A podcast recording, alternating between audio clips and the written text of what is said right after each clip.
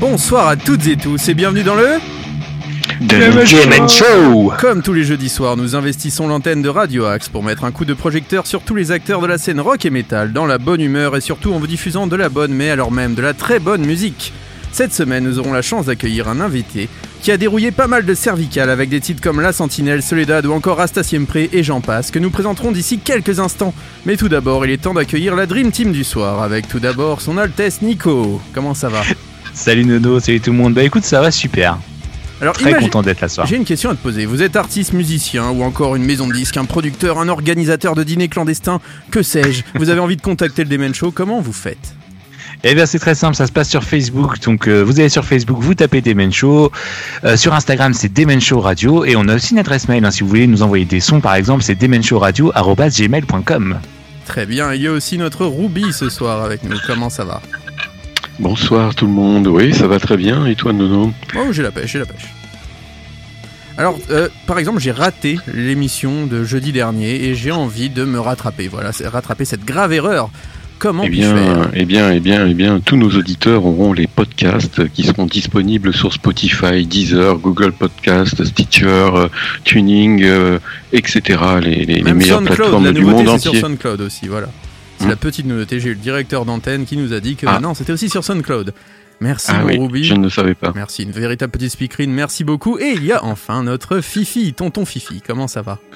Salut les copains, et ben écoutez, ça va super bien. On accueille ce soir un invité euh, euh, très sympa, ça me tenait à cœur et il est parmi nous ce soir. Donc euh, on va passer deux bonnes heures à écouter sa playlist, à parler de son actu, mais euh, on donne pas de nom tout de suite. On va on va laisser un peu euh, mijoter nos auditeurs, non? Oh non, tu peux y aller, vas-y, présente. C'est vrai, on peut y aller là, Oui, vraiment. Oui, oui, bien Eh sûr. ben écoutez, il s'appelle Thomas, son nom de famille c'est Boulard, mais vous le connaissez euh, bah, tous plus sous euh, le nom de son groupe qui euh, nous a secoué euh, pendant pas mal d'années et qui j'espère va continuer à nous secouer. euh, ce groupe qui s'appelle Luc et, euh, et donc Thomas est avec nous ce soir pour deux heures. Euh, voilà, c'est un grand honneur pour nous et on, on va passer vraiment deux bonnes heures en sa compagnie. Bonsoir Thomas, Bonsoir à tous, c'est un honneur partagé. Ça va bien Ah, bah, merci. Ouais, ouais, ça va.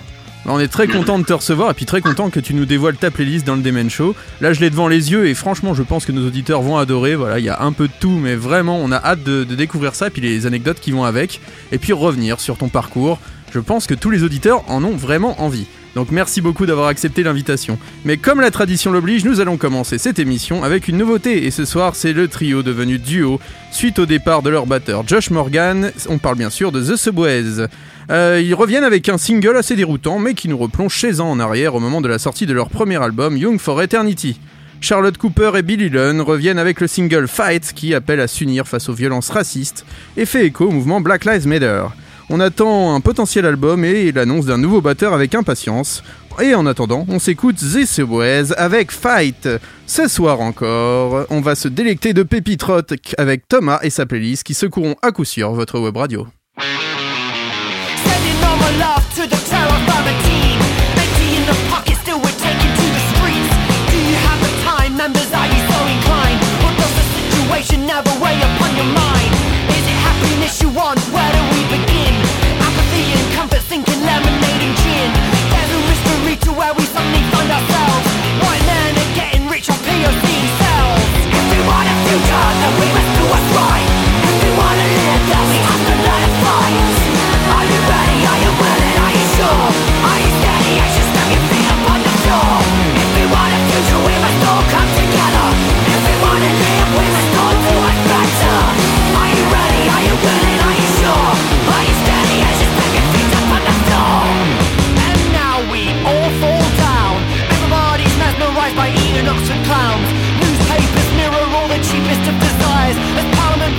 ashes are all consumed by fire.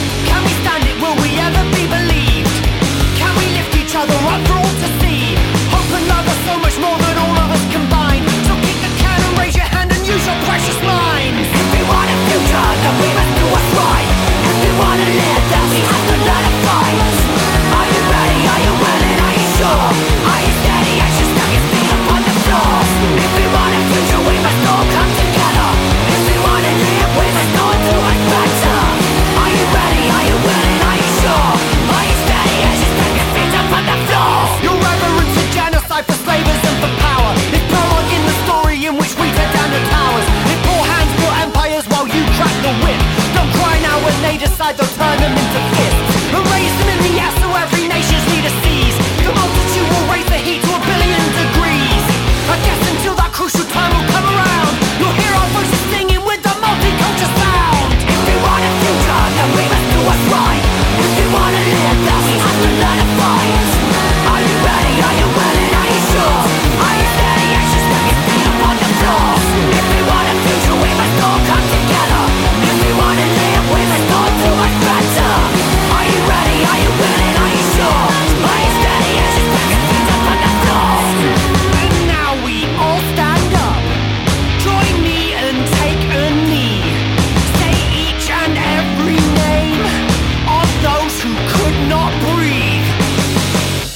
The Subways et Fight, et c'est dans le Demen Show sur Radio Axe.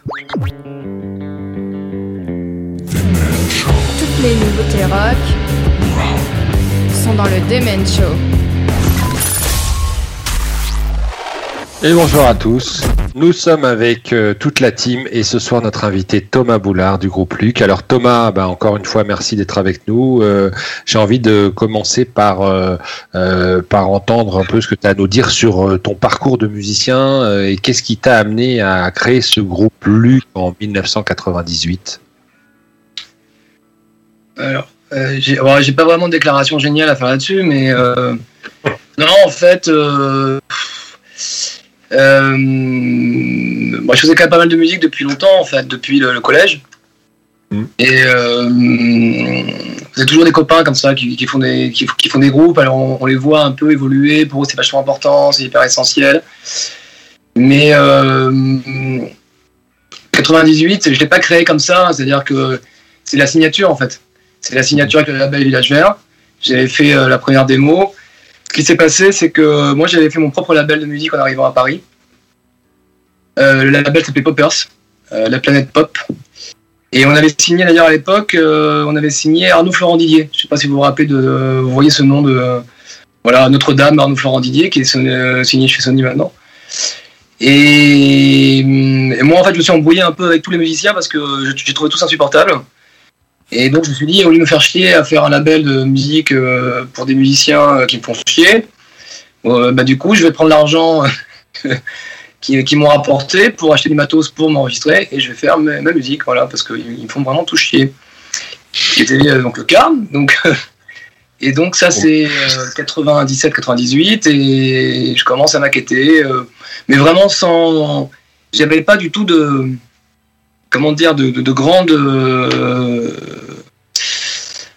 J'avais pas de grandes idées, quoi. Je voulais pas signer que maison de ou en faire ma vie. C'est juste que j'avais plein de petites, euh, de plein de petits objectifs concrets. Donc, euh, acheter un matos un peu, un peu mieux, euh, euh, commencer à, à composer un peu mieux, écrire mieux, enregistrer mieux, maqueter mieux. C'était vraiment pas du tout de. J'avais pas de, de choses abstraites dans ma tête. Voilà, je faisais des études, quoi. Voilà, donc. Euh, À cette époque, maquette. à cette époque, t'étais déjà arrivé sur Paris, c'est ça hein? Parce que Ouais, Pour- déjà originaire de... avec euh, des gens du milieu de la musique. Euh, dans leur, mais, mais, mais de manière hyper éclectique. Euh, notamment, quand je suis arrivé à Paris, je me suis fait héberger par les mecs de Watcha, D'accord. donc hardcore. mais vraiment, à l'époque, ils n'étaient pas du tout connus. hein.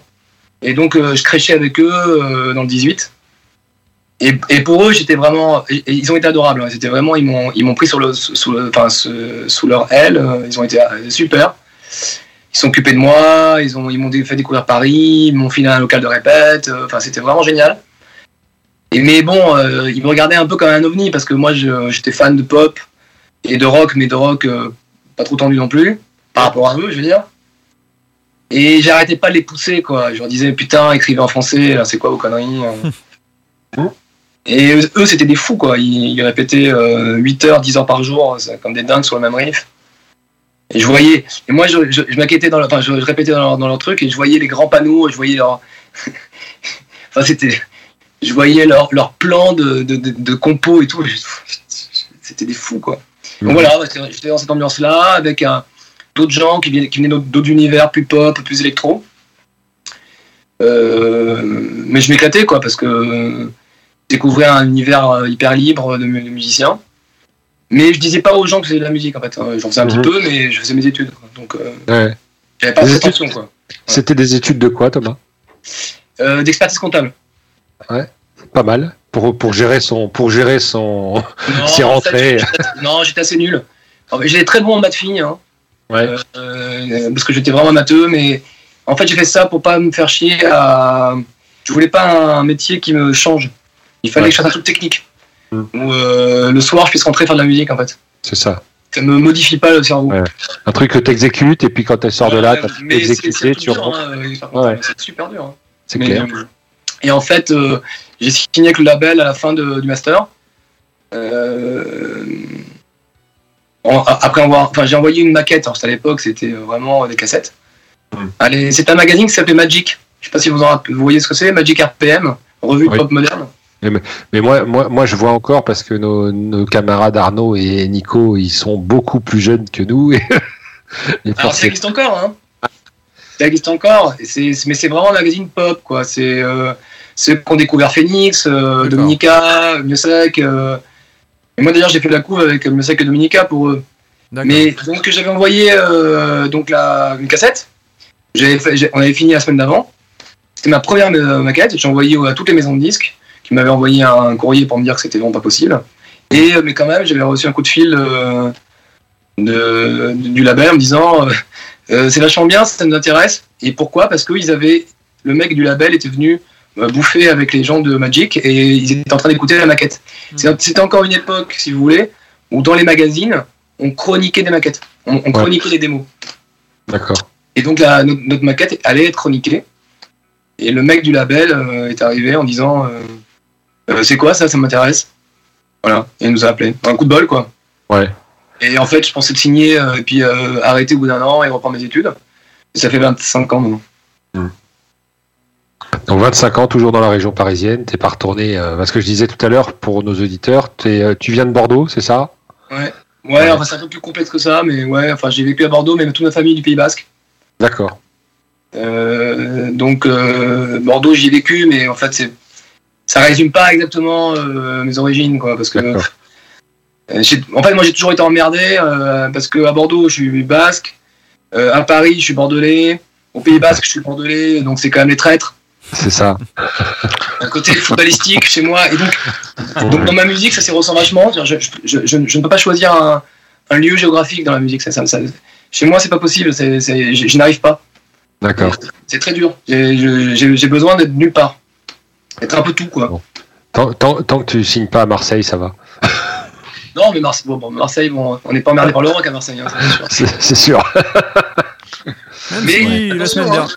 Excuse-moi. Attention, parce que Espace Julien, quand même, tout ça, c'est, c'est des salles assez mythiques. euh, il se passe des choses, quoi. C'est pas Ouais, non ouais. bien sûr. Notamment sur la scène métal, on avait quand même Shotter de Dagoba la semaine dernière. euh, ils ont eu un moment, euh, une émergence de groupes de métal, mais il nous le disait lui-même.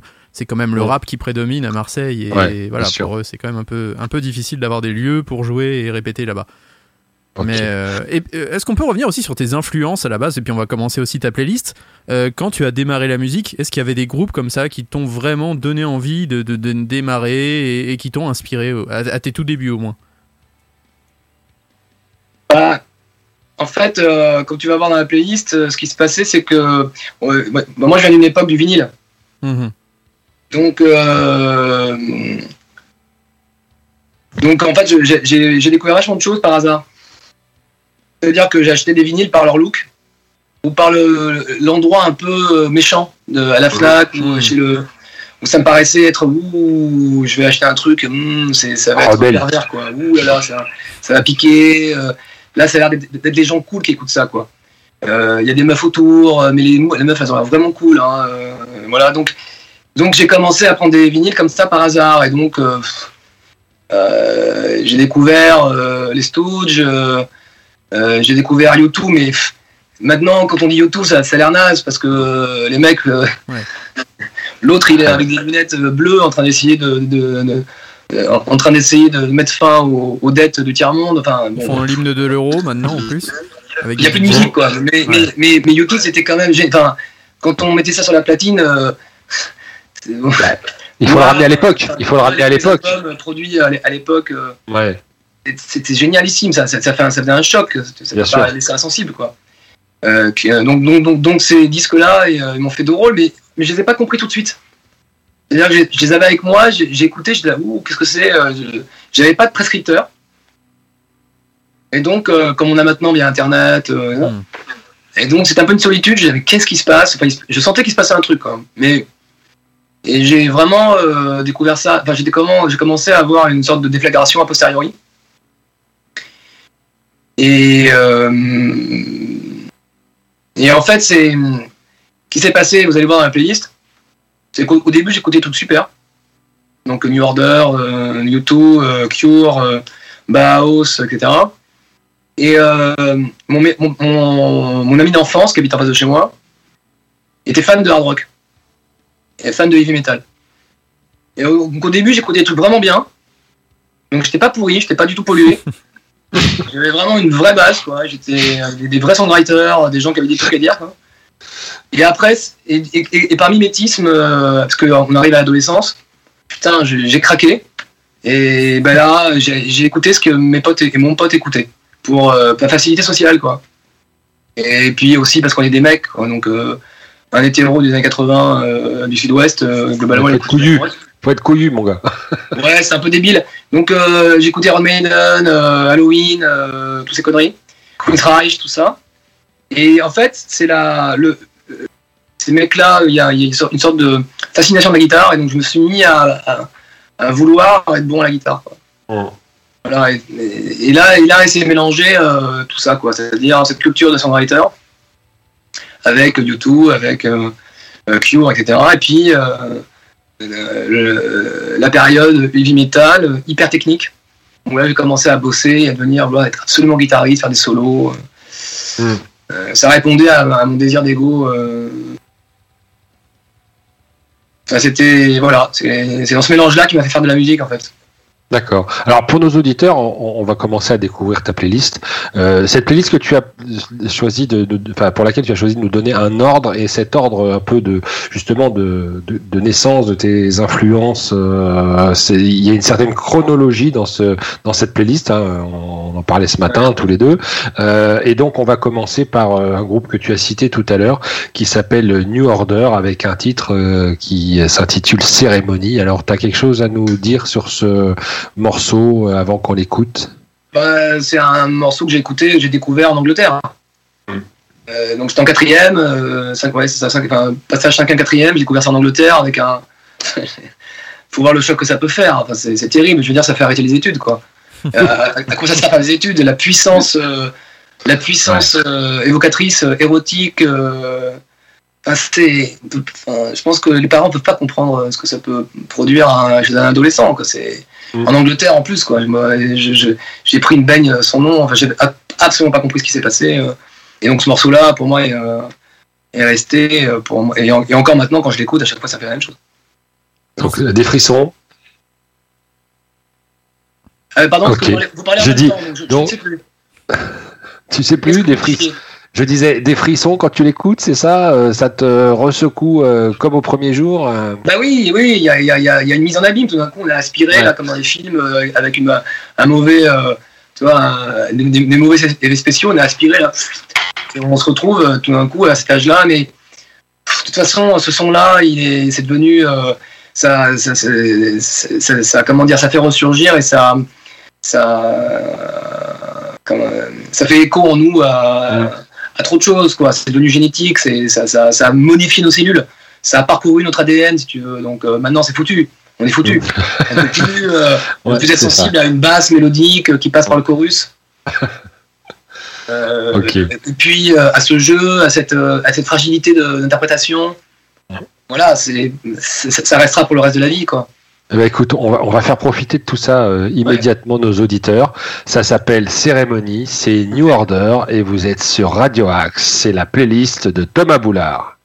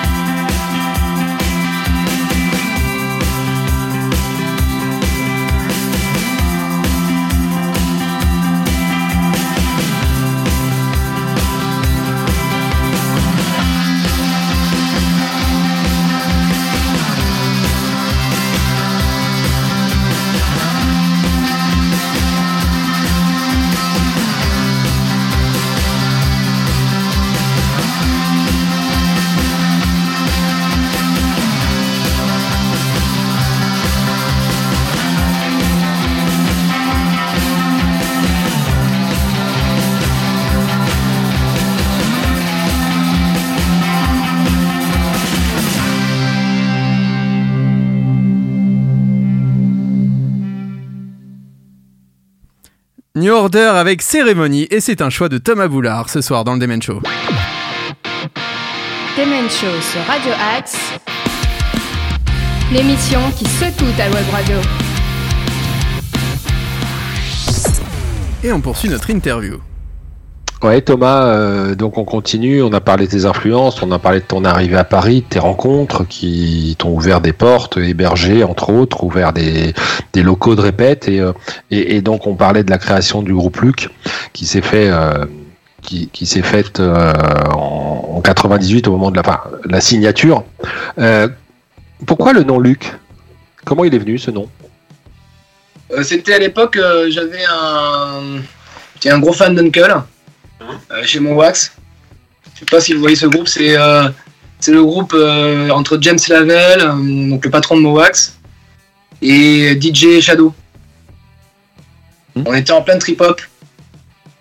Oui. Et euh, là, vraiment, et les mecs, ils écrasaient tout, quoi. Et euh, moi, vraiment, euh, à cette époque-là, j'étais aussi passionné par les machines. Euh, et, dans- et mon rêve, euh, enfin, mon, comment dire, euh, à, ce- à 98, je voulais vraiment mélanger euh, trip-hop et français. C'est vraiment ce que je voulais faire. Donc, euh, bon voilà, on cherchait un groupe et pas, c'est euh, un pote à moi qui m'a qui m'a rien dit, mais il m'a envoyé une photo euh, marquée L.U.K.E. Voilà. Et sur le premier maxi, donc et tout de suite j'étais ah ouais génial, mais bon j'étais hyper unculisé à l'époque. Et voilà. Mais euh, il n'y avait pas encore les noms de, de chanteurs. Il n'y avait pas encore Raphaël, il n'y avait pas encore Kali, il n'y avait pas encore. euh, Hmm. C'était, je trouvais ça chouette pour qu'un nom, un nom de groupe, un nom de collectif, parce que c'était un collectif à l'époque presque, euh, soit un, un, un nom de, d'ordinateur, de puce ou de chien ou un truc hyper clinique, quoi, qui est pas le, qui est pas dans le nom euh, la sonorité d'un style de musique. Genre les souris déglinguées, on voit que c'est de l'alternatif. euh, Hmm. Euh, voilà, il y a téléphone, Tenny Rock, enfin, on, qui est pas, qu'on n'entende pas dans le son du, du nom euh, quelque chose de, de déjà de, de balisé musicalement. Ok. Et, et, et du coup, là aujourd'hui, tu es le dernier survivant de la du de la team initiale. Ouais, mais ça? alors, ouais, mais en fait, non, mais bon, euh, il n'y a pas de survivant, pas de survivant. C'est-à-dire que euh, moi, j'ai une comparaison euh, hyper prétentieuse et qui n'a rien à voir avec la qualité et le génie euh, de, de cette comparaison, mais c'est cette même manière de faire. C'est-à-dire, c'est comme Miles Davis. Mhm. C'est-à-dire, quel- quels que soient les disques que vous, que vous écoutez, vous écoutez toujours Miles Davis, mais Miles Davis vampirise. Hein, donc, en 58, il vampirise Bill Evans il vampirise Cannonball Adderley, il, vampi- il vampirise John Coltrane. Mhm. C'est quand même pas non plus euh, les sombres merdes, hein, quand même. hein. C'est clair, c'est clair. Juste des mecs, euh, c'est juste que des génies, mais il les trouve avant tout le monde. Et euh, il les vampirise et en fait il, en- il- il en fait sa sauce, il trouve les sons, il les, il les assemble et en fait il fait son, il fait ce disque et c'est des disques de Miles Davis. Mais il travaille jamais quasiment avec les mêmes personnes quoi. Miossec Ouais. euh, travaille jamais avec les mêmes personnes, mais c'est Miossec, Miossec a toujours été un groupe au début. Il le revendiquait comme groupe. D'accord. Euh, voilà, donc euh, on était dans cette époque-là un peu. euh, Dominica, c'était pareil, hein, il travaillait beaucoup de personnes différentes. hein. Il y avait un- une notion collective plus euh, derrière la personne qui, qui, qui- qui s'avançait. Donc, euh, moi, ça- a toujours été comme ça. C'est-à-dire que c'était clair dans, le- dans la, dans- façon dont je travaillais avec les gens. C'était euh, c'était moi euh, qui mettais mon nom, mais qui était un nom de collectif avec des gens avec qui je travaillais. Après, la petite bizarrerie qui s'est passée, c'est que entre le premier album et le deuxième album, c'est que après le premier album, euh, les maquettes que je fais euh, de tête en arrière ne plaisent pas du tout au reste du groupe, au reste de gens avec qui je bosse. Mais alors, pas du tout. Donc il y a le batteur de Prohibition, euh, il y a le bassiste de Peur, euh, voilà, tous ces gens-là, Prohibited Records, etc. Euh, Il y a un programmateur, euh, un mec qui, commençait déjà à faire du beatmaking, du sampling, euh, voilà, euh, ça lui plaisait pas non plus. Et euh, donc c'était quand même, j'avais déjà euh, la Soledad, la Sentinelle, euh, l'espèce humaine, Céveso, qu'est-ce que j'avais d'autre encore? Le reste du monde, voilà, j'étais avec ces Mhm. morceaux-là, quoi. Hmm. Et en fait, je savais que ces morceaux étaient plus forts que les mecs avec qui je bossais. Donc, je, enfin, qu'il n'y avait pas de. c'était, il n'y avait pas de choix à faire, quoi. Il n'y avait, Ouais. pas de, il y avait pas de réflexion à se faire, quoi. C'est soit on allait vers ces morceaux-là, parce que de toute façon, c'est ce que j'avais répondu de mieux. Ouais. Soit. euh, Euh, Donc, changer de team. Soit, soit on, soit on faisait rien. Et en fait, euh, comme à l'époque il n'y avait pas d'enjeu, euh, ils m'ont dit bah non les morceaux on les font pas, c'est trop rock, c'est trop des morceaux, il y a trop d'intro, couplet refrain, si c'est ça, machin, mes couilles au ski, tout ça. Et donc bon, et très gentiment ils se sont dit bah, ouais, bah nous on se retire parce qu'on le sent pas, machin, bon ok. Voilà. Donc moi j'ai menti à la maison de disques en disant qu'on allait en studio avec le groupe. Euh, et au moment d'arriver en studio, euh, je prends le bassiste de Eiffel, euh, Damien, euh, qui vient uniquement pour euh, faire les, les basses, mais tout est écrit. Euh, je prends un autre batteur, qui était un batteur, qui était Romain, qui était batteur, qui était super pote avec mon producteur et que je connaissais depuis un petit moment, avec qui je traînais depuis un petit moment. Donc voilà, je savais que j'avais besoin d'un mec comme ça pour porter les morceaux. Et puis je pars avec, mon, avec le mec qui faisait les programmations, les claviers de, de, de- de la, pro- du premier collectif. Mhm. Mais lui, il est parti en cacahuète euh, en, en studio. Enfin, il a, il a pas senti quoi. Enfin, il est pas du tout ré- réussi à faire ce que, ce qu'il voulait, ce que je voulais qu'il fasse. Parce que mon, mon, mon objectif artistique à ce moment-là, c'était de faire vraiment un groupe rock, mais avec des claviers. D'accord. Voilà. Sauf que les claviers, ils n'arrivent pas à les pondre. Pas bien du tout. Et on est en studio, euh, le temps passe. Et l'heure tourne. Et donc, je prends, les, je prends la guitare. Je viens de recevoir, à ce moment-là, je suis en studio, je viens de recevoir la, la Telecaster Deluxe euh, 72. Je la branche et je fais tout des grattes. Donc t'as tout Voilà. fait, tout ça, ouais. Et c'est la tête en arrière. Et là, donc, le énorme. riff de la Sentinelle, donc Soledad, donc euh, Espèce humaine. euh, voilà, ça c'est. Cette contrainte a fait qu'on ne s'est pas posé de questions, on ne s'est pas posé de questions, il a fallu aller, aller de l'avant. Et ça s'est fait comme ça. Donc euh, maintenant, on dit le groupe, euh, je suis le dernier survivant, etc. Mais voilà, l'histoire est un peu plus subtile. Quoi. D'accord. Et là, énorme succès en plus. Tu t'attendais à un tel succès euh, pour cet album? Non, pas vraiment, mais. euh, non. On ne sait pas vraiment en fait. Hein. Et on n'est pas d'une culture euh, à succès en fait. Oui, pourtant tu y croyais, tu y croyais dur comme fer, parce que tu viens de Oui. nous dire que finalement c'était ce que tu avais fait de mieux, c'était Oui. pour toi dans ton euh, à, ce- moment-là, tu es dans une dans une situation où tu te dis euh, j'ai jamais fait quelque chose d'aussi bien, donc ça ça doit marcher, euh, je vais m'entourer des gars qui veulent le faire avec moi, puisque les autres ne veulent pas, ne veulent pas le faire, je sais où je veux aller, etc. Donc quelque part inconsciemment tu devais t'attendre à quelque chose de bien, de très bien même. alors, pour, pour, pour être tout à fait euh, juste, en fait, il s'est passé une période hein, euh, quand même un peu particulière où euh, j'ai dû changer euh, complètement ma manière de travailler. Et ça, ça a vachement perturbé les, gens avec qui je bossais en fait. Et c'était dû, dû à la scène du premier album, enfin au, concert. Et en fait, pendant, avant, j'étais très très très machine. Donc vraiment, je passais beaucoup de temps sur les ordinateurs, enfin, le, début de l'ordinateur, euh, voilà, les, les, les multipistes numériques, les sampleurs, etc. Et en fait, ça m'a fait chier. À un moment donné, j'ai dit stop. Euh, J'ai un problème, c'est que je, je manque de d'épaisseur de- d'écriture, de, songwriting, de chansons pures et dures. Et donc j'ai passé vraiment quasiment un an et demi, deux ans avec un dictaphone euh, à cassette à bosser vraiment tous les jours avec un dictaphone à cassette. Donc euh, il n'y a aucune satisfaction, hein. c'est vraiment le truc le plus austère qui puisse exister. Et il se passe rien, quoi, c'est hyper calviniste. Il n'y a pas d'amour, quoi. On a une guitare sèche et euh, un dictaphone, hein. donc euh, on n'est pas là à, à se branlouiller sur les potards, à se dire ah, tiens on met un peu de reverb, un peu de delay. euh. Donc on fait que de l'écriture pure et dure, quoi. Et donc euh, et donc j'ai vraiment j'ai puisé là-dedans et c'était euh, c'était mais enfin, à la fois super mais c'était très étrange parce que euh, c'était un travail euh, âpre et euh, ça plaisait pas à tout le monde quoi ça plaît pas à tout le monde en France on est- on on- on n'aime pas trop ça les Français aiment pas trop ce songwriting là ils aiment pas passer par cette étape là les anglo-saxons ont beaucoup plus l'habitude de ça. Euh, on n'apprend pas ça et euh, c'est vraiment une étape qu'il faut pas rater quoi. Parce que si on la rate ça sert strictement à rien. Parce que derrière on arrive avec euh, avec les, les- les grosses berlines, euh, les gros effets, mais on n'a rien, à- on rien à dire. Mm. Et voilà, donc, donc je, je sortais de ça et je, je, je, je ne, je ne voyais pas, si vous voulez, revenir sur deux ans de boulot comme ça, un peu presque en, en abbaye, quoi, en moine, euh, pendant deux ans à bosser comme un con, à vraiment pondre ce qui est plus. euh, ce qui me paraissait plus euh, ato- euh, vraiment l'atome, l'essentiel, la, la, la, la substantifique moi. Donc je voyais pas remettre en cause ça, c'est pas possible. Impossible pour moi.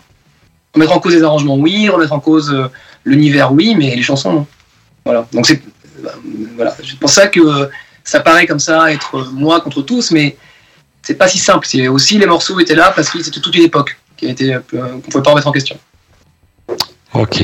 Bon, moi je propose que on, on revienne un peu en musique et, euh, et qu'on revienne sur ta playlist. Donc le deuxième morceau, c'est un groupe que tu as cité tout à l'heure, euh, le fameux euh, chanteur avec les lunettes bleues. Ouais. Euh, voilà. Et donc euh, c'est U2. Euh, ben voilà, ce morceau que tu nous proposes, je te laisse euh, en parler un peu à nos auditeurs. Qu'est-ce qu'il évoque pour toi euh, Comment tu l'as euh, découvert? Moi, j'avais le, j'avais le vinyle Under Blood Red Sky euh, au collège. euh, je comprenais rien à ce qui se passait à chaque fois que je mettais parce que c'était un live. Je comprenais pas qu'on puisse jouer aussi bien en live. Il y a, quasiment aucune reprise. euh, voilà, et c'est tous ces morceaux que j'avais euh, d'albums avec des, des prods complètement dingues de Brian Eno. Comme ça, réinterprété. Enfin, enfin bon, c'est, c'est, c'est- ça a été un tremblement de terre intérieur dont j'ai encore du mal à me remettre d'ailleurs. hein. Donc J'aime bien remettre YouTube en perspective parce que euh, souvent euh, maintenant c'est hyper galvaudé. Mais bon, euh, franchement, euh, quand on réécoute la discographie de YouTube, euh, et, bon après euh, ça s'arrête à certains moments parce qu'ils ont plus rien à dire, Ouais. ils n'ont plus aucun enjeu. Euh, pff, faut pas exagérer quoi. Justement, si tu devais garder un album de YouTube, ce serait lequel? Ah, c'est dur, t'es dur là. Ah, nous on est comme ça. Ouais, t'es dur. J'aime- pas. Ouais, j'aime- t'es dur. Je- Il y en a War, un qui t'a le plus marqué, voilà, quel- un Ouais, album mais particulièrement? après, il faut voir ce que c'est aussi euh, quand tu es dans le sud, un- un- en, en sud-ouest, tu es au collège et on écoute euh, tes premiers moments, on est tous ensemble à chanter euh, Sunday Bloody Sunday quand même. Hmm. Hmm. Avec le son que ça fait, parce que c'est pas du tout un son euh, radiophonique, c'est pas un son hyper euh, euh, putassier quoi. C'est vraiment. euh, ça sent, la, ça sent la pièce à mort, on sent le batteur qui est pas du tout en place, il est un peu, il est un peu layback.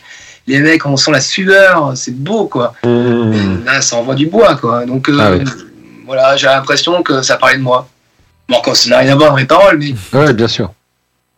c'est- la déflagration et vraiment, euh, Un truc authentique. j'ai jamais réussi à me remettre. quoi. Ouais. En tous les cas, en tous les cas, ce que j'ai apprécié, c'est que tu, tu nous ramènes U2 euh, ce soir dans ta playlist, mais pas avec un morceau euh, qu'on a l'habitude d'écouter, parce que évidemment, comme tu l'as cité, euh, Sunday Sunday, euh, euh, New Year's Day, etc., et les One et tout et tout. Là, tu nous proposes un morceau qui s'appelle I Will Follow, Ouais. et donc, euh, bah, on va, on, on va écouter ça, on va laisser nos, nos, nos auditeurs euh, écouter ce titre, et puis on reviendra dessus si tu veux après, euh, un petit peu, puis on poursuivra. C'est. I Will Follow U2 sur Radio Axe.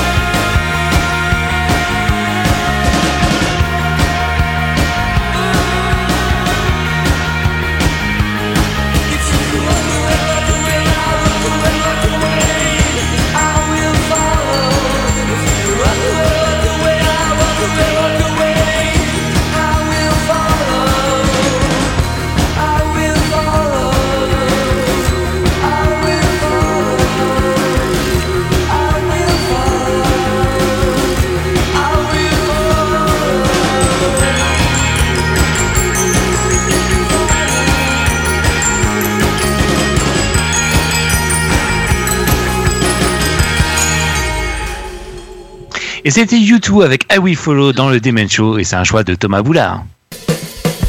Demen Show. La puissance du rock. Et oui, donc euh, Thomas, on parlait de U2 euh, de ce de ce titre.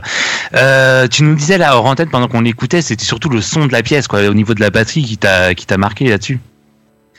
Bah, c'est le son global, mais c'est vrai que euh, la batterie, euh, mais bah, tout le son, c'est Brian Eno qui est derrière. Enfin, c'est, je sais pas, c'est pas vieilli pour moi, mais ça peut paraître. euh, ce que j'aime bien dans, dans tous ces groupes, et c'est vrai aussi euh, pour euh, pour New Order, j'aime bien quand il y a des défauts. Mm. j'ai- J'adore les prods à défaut en fait. Et je me rends compte euh, que ce que je préfère, les- ce que je préfère, et finalement, et finalement les romans aussi qu'on préfère, c'est des romans à défaut. Il n'y a pas de, les, ou Miles Davis, ou Coltrane, c'est des, des imperfections géniales quoi. Et j'aime bien quand c'est un peu ça quoi. C'est un peu tendu et on sent que ça peut, euh, c'est en place, mais euh, l'intention est plus importante que le, le clic. hein. Bon. Et là, il y, a, il y la pièce, il y a la room, c'est vraiment hyper euh, réverbéré, ce qui pour le, le rock est complètement euh, pas du. Enfin, c'est contre-productif en général. Faut pas mettre de Mm. pièces quoi. Mais bon, là, ça, je trouve ça génial en fait. Le mec il est super fort. Et on peut revenir peut-être sur le succès euh, de ton album La tête en arrière, Euh, et notamment la tournée qui a suivi derrière. Vous avez fait un nombre incalculable de dates. Moi, je vous ai vu. Mon premier concert de rock, c'est Luc. Voilà, c'était à l'Europe de Live. Ouais, voilà, t'es le premier groupe de rock que j'ai vu dans ma vie. Et, euh, et je me rappelle à l'Europe de Live, il y avait euh, Moby, il y avait M. euh, Enfin, c'était vraiment un truc énorme au Parc des Princes. Quel souvenir tu en gardes de cette tournée où vraiment tu as fait à la fois des clubs et puis vous êtes monté jusqu'à un stade? Sans parler des festivals, tout ça. Euh, Parc des Princes, c'est pas mon souvenir. euh, C'était un peu, c'est trop étrange, quoi, Hmm. et trop clinique. Euh, J'ai plus le souvenir de la balance dans le Parc des Princes que du concert dans le Parc des Princes. Euh, parce que la balance, a- bon d'abord, moi, je suis un fan de foot. Mhm. Mais bon, par contre, culture foot précise, hein, pas, pas fan de foot voilà, du dimanche soir. Mais du coup, voilà, le Parc des Princes, c'est quand même pff, quelque chose. Et c'est, mais c'est un peu une aberration sonore. hein. C'était Ah oui. une aberration sonore totale, parce que on peut pas sonoriser euh, de bonne manière. Et en, en fait, je sais pas euh, si, euh, j'ai pas un souvenir. euh, c'est assez fugace, quoi. D'accord. Et puis c'était un moment compliqué. Parce qu'il fallait qu'on réponde à énormément de. on était vraiment demandé partout, enfin, ça devenait un peu n'importe quoi. Moi, je commençais vraiment à être fatigué, fati- phy- physiquement. Euh, il se passait exactement ce qui. Ouais, il se passe, il se passe ce qui se passe pour euh, tout le monde quand on vend des disques. il- On est, on est sucé jusqu'à la moelle, quoi. Et notamment par rapport au, au concert, on fait beaucoup trop. Et notamment en rock, parce qu'en plus, on, on, se gave euh, de, de, petites salles, ce qui est super. J'adore les, j'adore les salles rock. Mais bon, pendant ce temps, on produit pas, pendant ce temps, on n'écrit pas, pendant ce temps, on n'est pas en stud, c'est pas bien. Donc, euh, j'ai un sentiment ambivalent un peu de. Quand je suis arrivé sur le festival, j'étais sur les rotules, en fait. D'accord. Alors que c'était un. C'était euh, quasiment tous les jours, il n'y avait aucune pause. Donc. euh, voilà, mais euh, j'ai plus un souvenir, si tu veux, par rapport à la taille, j'ai plus un souvenir euh, Vieille Charrue, où justement on jouait après New Order. Mhm. Euh, et là, il y a. t'as 50 000 personnes devant toi. Et bon, c'est. Je me rappelle plus de ce moment-là parce que euh, c'est monté vachement en puissance, parce que la journée est montée en puissance. Enfin, euh, le Parc des Princes, ça a été, c'est passé très vite. Il n'y a aucune discussion entre les groupes. Ah, D'accord. Euh, Tu vois, t'as as vraiment les équipes, les managers, les machins. euh, bon, si, Mathieu, à l'époque, si, on s'est croisés, mais bon, voilà, Ah, Vous Moby, étiez que deux, euh, ouais, vous étiez que deux. Tier for deux- Fears, tout ça, bon. Ouais, deux On français, il y avait. Garbage, je crois aussi. Il y avait Garbage, il y avait Tear for Fears. Ouais. Euh, bon, voilà. Et, euh, en plus, c'est un groupe que j'adore, avec Tear for Fears, euh, The Hunting, enfin, le premier album, c'est un de mes albums préférés. Et je voulais leur dire, je voulais aller les voir et tout, mais j'ai pas Mhm. pu. Donc, euh, j'ai un souvenir un peu étrange, voilà, un peu fugace, quoi. Ouais, et moi je vais en profiter parce que tu nous as parlé de football. Bah écoute, si tu, si- nous aussi on aime bien parler de football et avec tous les quatre, on veut, Mm. on veut bien t'inviter sur notre discussion euh, des soirs de match parce qu'on a une discussion WhatsApp et on échange sur les sur les matchs en direct. On, on se parle tous les quatre euh, de nos avis sur les équipes et, autres. euh, vous êtes fan de quelle euh, équipe Ah bah euh, un peu un peu du PSG pour euh, pour la plupart. Bah pour la plupart tous, Donc, là, euh, à vrai dire. Voilà. Ah, Mais, euh, fan fan est déçu du PSG. PSG depuis euh, Qatari. Ah ouais. Ah, moi, Non, de PSG moi- moi- depuis la Ah naissance, non, là, pour le coup. Puis, Voilà. Ah, c'est-à-dire Ouais, un euh, club, un seul club, depuis la naissance. Mm. Pas Footix. Ouais. Patrice Loco, tout ça. Ah quoi. Dès que j'ai voilà. pu- moi c'était Ah, bien avant. Moi c'était avant. foot. 15, Même avant. époques un peu fortes, quoi. Ouais, Rai, Moi, c'était, 96, moi, c'est les premiers matchs que j'ai vus. Moi c'était Safet Souzic. Dominique Bah, Baratelli. Voilà. Non mais euh, bon, alors après, euh, voilà, ok. Mais moi, je suis pas du tout, euh, je, je, je benchmark pas les les, les, les, supporters. hein. Je suis un gros, euh, je respecte les gens qui ont vraiment cette culture-là, parce que c'est une culture en fait. Et souvent, c'est un peu décrié. euh, on a l'impression que c'est un truc un peu, mais en fait, j'aime les gens qui ont cette culture, qui ont cette histoire en, en tête, le nom des joueurs, le, nom- le- les, les- matchs importants, qui a marqué, qui a pas marqué, comment ça a merdé, etc. Donc moi, c'est les Girondins. Bah Donc, oui, euh, autant vous dire que je passe pas une super année, mais euh, c'est sûr. voilà. Mais moi, euh, donc j'ai tous les ans, je, je joue la 11e place. Ouais.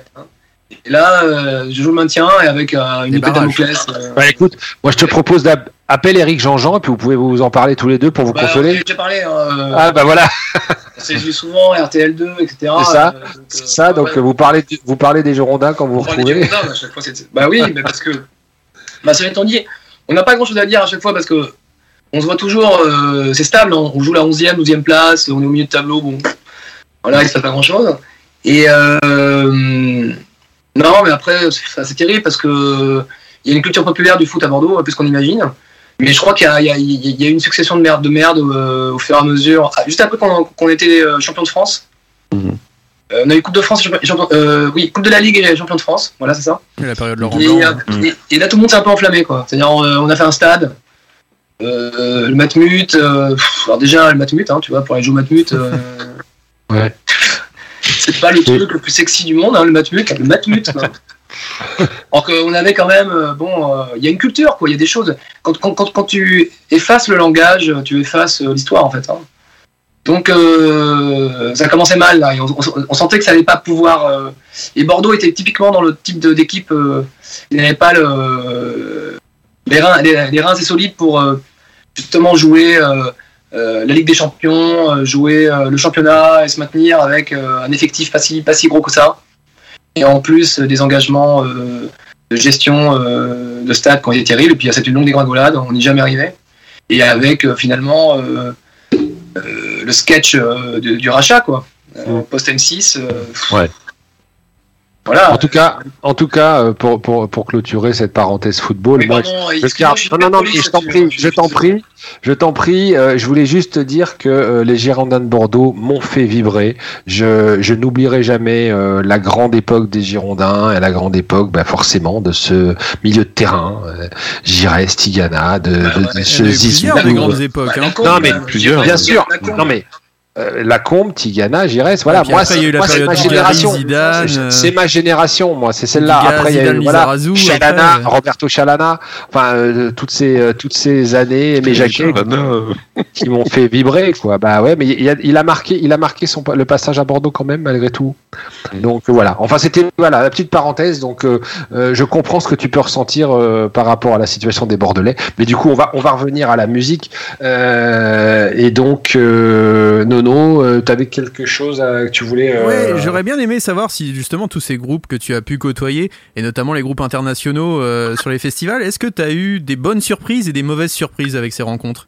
Est-ce qu'il y a peut-être certains groupes que tu adulais et tu t'es dit ah mince en les rencontrant en vrai j'aurais peut-être préféré ne jamais les rencontrer ou inversement avoir des bonnes surprises de non, mais avoir des bonnes surprises euh, des fois de, de gens qui, qui restent très simples ou au contraire qui, qui t'apportent quelque chose même dans la vie et en dehors de scène.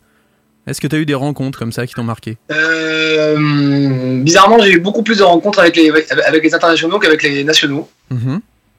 Parce qu'il n'y a pas d'enjeu en place des internationaux, ils nous regardent un peu comme. euh, comme euh, ils comprennent pas très bien, quoi. Ils comprennent pas très bien pourquoi on fait de la musique en euh, rock en anglais, en français. Oui. Et un truc, c'est un peu. Voilà, donc ils ont, ils ont un respect quand même parce que.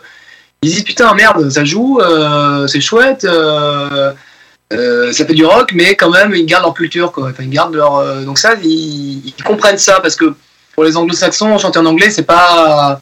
Fait pas semblant, il y a un sens, il y a un second degré. les gens, pour eux, les paroles sont importantes. Alors, euh, c'était bizarrement, c'était beaucoup plus simple de rencontrer euh, les internationaux que les nationaux, aussi parce que euh, dans le territoire national, les internationaux sont moins stressés. Ils ont l'impression que c'est voilà, ils jouent pas à Brighton, ils jouent pas. voilà. Donc euh, les, les mecs, euh, moi je pense par exemple à France Ferdinand. Hmm. En plus en pleine bourre, hein, je les croise. Là, je les ai quand même croisés souvent, et je les croise en pleine bourre. où pareil, ils sortent de, de leur énorme tube, donc euh, ils sont énormes quoi. Ils arrivent avec euh, il y, a, il y a- il y a 10 remorques euh, et les mecs sont d'une gentillesse.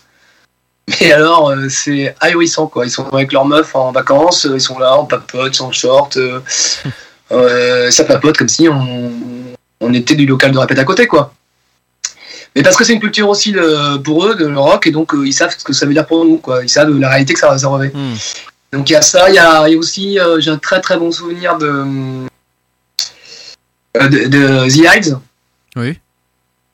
Euh, où on était. euh, alors voilà, pareil, c'est des mecs qui sont complètement dingues, c'est les Suédois. Et ils sont adorables. Et alors, ils, mais ils sont habillés pareil avant, enfin pendant le, la journée, Ah, mais en genre Le blanc et Tenue, noir, là. ou- tenue The Eyes, tu vois, mais vraiment floqué The Eyes, mais pour la journée, tu vois. D'accord.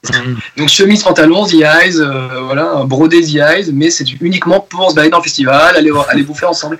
Et ensuite, ils se sapent The Eyes pour aller sur scène. Et donc voilà, on a vachement, vachement papoté avec eux, et avec leur ingé son, et leur équipe. On, bah, et on, parle, on boulot, quoi. Enfin, comment ils font leur riff, comment ils bossent, donc je vais pas parler prods. Et puis on est, et puis c'était un moment un peu particulier parce qu'on était à côté de, euh, merde, j'ai trop de mémoire, euh, à côté du mec des Libertines. Euh, oui. Mm. Euh, euh, mince. Moi aussi. Oh mon dieu. Le Ah, j'ai pu aussi. alors. qui a pris 40 kilos. Euh... Non, il faut qu'on retrouve, là, ça va pas les gars, il faut qu'on retrouve. Ah ouais, là, le pauvre. euh. Ah, c'est horrible de le trouver Donc, euh, bon, bref, et en fait, euh, c'était sordide parce que les mecs se piquaient, enfin, c'était vraiment sordide. Il y avait une ambiance hyper bizarre, et donc, euh, euh, Pete Doherty, pardon. Peter Thier. voilà, Pete Doherty, euh, il- voilà, euh, le guitariste était, a été bloqué en- à la frontière, pour une fois, c'était pas Pete Doherty, c'était le guitariste. Donc, finalement, il a joué tout seul. euh, euh, bon, voilà, et donc, euh, le, l'ingé son était dépité, son ingé son était dépité parce qu'il devait, il devait faire un groupe, il a fait mettre tout seul, qui sonnait, qui sonnait pas, qui était bourré, qui était défoncé, enfin, c'était, c'était sordide en fait. Et donc, euh, l'ambiance euh, dans les loges à côté, euh, donc on était, euh, on- on- enfin, on- les gens normaux, enfin, les gens un peu, on, s'est vite un peu euh, mêlés ensemble euh, parce que c'était vraiment, on, était ensemble à regarder ça, quoi, à regarder un peu la déchéance. Le de artiste, c'était vraiment pas drôle, quoi. En fait. Ouais, Voilà, donc euh, bon. Et là, c'est sympa. Puis le troisième, puis vraiment le troisième énorme expérience et vraiment mec de ouf, d'une gentillesse de inouïe. Euh, donc là, c'est Foo Fighters. Ah. Ouais. Dave Grohl. Voilà, Dave Grohl. Et euh, là, là, vraiment, euh, mec. euh, parce qu'en plus, moi, j'ai fait une couve euh, avec lui D'accord. pour un magazine. C'était pas Rock Sound ou. Non? Ouais, Rock Sound, voilà. euh, oui, Rock Sound. Ouais, ouais. Et donc, euh, je suis allé le voir en Angleterre euh, en, concert. Donc, j'ai passé, j'ai passé un long moment avec lui. Et déjà, j'ai passé un moment avec lui en interview à Paris. D'accord. Et euh, je sais pas, mais je t'avais raconté. Et euh, en fait, t'as un énorme entourage, euh, tu veux, de management, euh, euh, régisseurs, etc., qui te disent tous, surtout, vous parlez jamais Nirvana. Ben, vous pouvez toujours parler de, de tout, tout ce que vous voulez, mais jamais Mais Nirvana. pas Nirvana, ouais, c'est ça. ouais. Non, mais vraiment, c'est interdit. Et le mec, euh, donc premier, euh, on, s- on- on a, on, a, on a bu des cafés ensemble pendant une heure et demie, tu vois, à, des- à- à- à papoter. Et le mec ne m'a parlé que Nirvana. C'est ça que Ça a duré 5 minutes au début, on a parlé euh, Papoti Papota, Foo Fighters, mais quoi, euh, le single, le machin, euh, l'album, euh, comment. Voilà, et hop, après, euh, que Nirvana.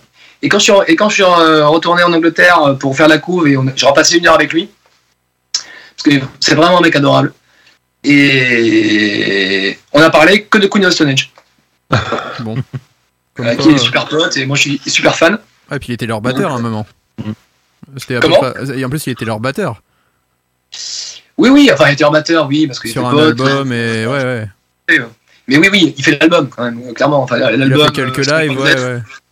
Non, mais je veux dire, Songs for the Deaf mais, et Songs for the Deaf parce que Dave Grohl joue, de- joue dessus. On est d'accord. Hein, faut- On est d'accord. Il y a, il y a une magie autour et c'est lui qui l'apporte. Voilà, c'est c'est dire c'est comme Pochettino euh, ou comme Tuchel, euh, voilà, c'est c'est- c'est vachement important. Faut pas oublier ça, quoi. Ouais, surtout que maintenant ils sont tous en finale, à part le PSG, bien sûr. Comme quoi. Arrêtez, vous allez m'énerver les mecs là. Bon, on va remettre de la musique. Moi je dis voilà, c'est bon, Allez, on va remettre de la part, musique. on et puis, et là, playlist. là, là, on va envoyer, Ah, on un va super envoyer du, titre en plus là. Ah ouais, on va envoyer du, du, du lourd là. Hein. Euh, le troisième titre de la playlist de, de Thomas. Euh, voilà, je, je me suis égaré. J'étais en partie chercher des informations. J'ai euh, j'ai viré la, la page où j'avais euh, noté. hein. Ah, bah, Euh, hein, c'est The Cure C'est The Cure, voilà, c'est The Cure. avec A Donc, Forest, euh, un titre ouais. magnifique. c'est ça. On se l'écoute et puis après on en parle. C'est tout de suite dans le Demen Show sur Radio Axe.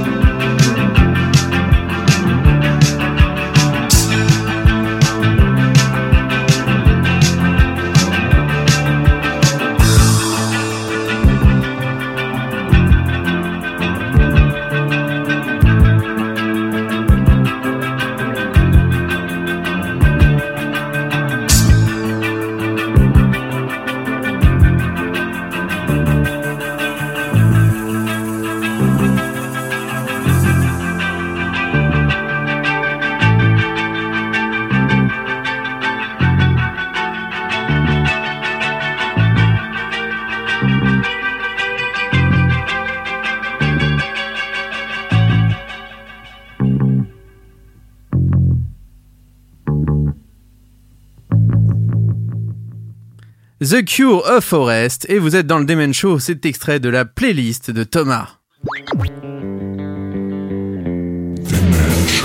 les nouveautés rock sont dans le Demen Show. Et Thomas, euh, pourquoi The Cure alors? Pourquoi ce morceau en particulier? Bah surtout pourquoi pas, hein, parce que franchement, vrai. pas écouter Cure, quelle erreur quoi. Vraiment, les bonnes questions, c'est le pourquoi pas, c'est pas les pourquoi. Mais euh, non, je vois, je vois pas comment on peut passer à côté d'un groupe pareil quoi. Je... Voilà, faut vraiment faire autre chose dans, dans sa vie si on n'aime pas, si on n'aime pas Cure. Euh, bah, c'est d'abord c'est c'est des excellents musiciens. hein, je veux dire, euh, Robert Smith, c'est un excellent guitariste. Il a sa reprise, je trouve que c'est une des meilleures reprises de d'Hendrix. C'est quand même Cure qui l'a produite. Hein. C'est la, la, la- la- la- la déformation euh, stylistique, euh, le fait de la ramener dans son époque et tout. Enfin, assez impressionnant. C'est un songwriter de ouf. Euh, les chansons sont ciselées. Il y a des, c'est des vraies chansons pures et dures euh, qui viennent vraiment de cette euh, tradition du songwriting. Après, euh, le pourquoi du comment on aime, on n'aime pas, bon, euh, tout le monde dit les goûts, les couleurs, mais c'est aussi, euh, il y a une sensibilité qui fait que quand on prend ce son-là à cette époque, donc moi c'était A Forest, euh, je crois que c'est, les- c'est euh, de souvenirs, c'est 17 Seconds, l'album, ouais, c'est ça, 17 Seconds. Il y a un triptyque qui est pornographie, 17 sec- euh, pornographie Face 17 Seconds, qui sont ces trois albums-là, euh, qui m'a complètement chamboulé euh, en termes de son, euh, pour X raisons, qui fait que quand je l'écoutais dans mon Walkman et que j'allais au collège, bah, ça me faisait un peu drôle quand même, ça me faisait quelque chose. Ça me remuait les tripes. Alors, je peux pas tout expliquer, mais en tout cas, ça, ça, ça, ça m'a, ça a été une déflagration. ouais. Bah, en tout cas, merci, merci pour ce choix dans ta playlist. Euh, et, et là, on, en fait, on va revenir euh, très très vite à la musique, plutôt plus vite que que sur nos euh, nos étapes précédentes, parce que on avait envie d'écouter euh, un, un des titres de de Luc. Et euh, et, et j'ai eu euh, le privilège de choisir celui qui me plaît énormément, qui s'appelle Soledad. Donc, on va tout de suite écouter Soledad. On en reparle après et et on, on poursuivra ensuite ta playlist. C'est Luc avec Soledad sur Radio Axe.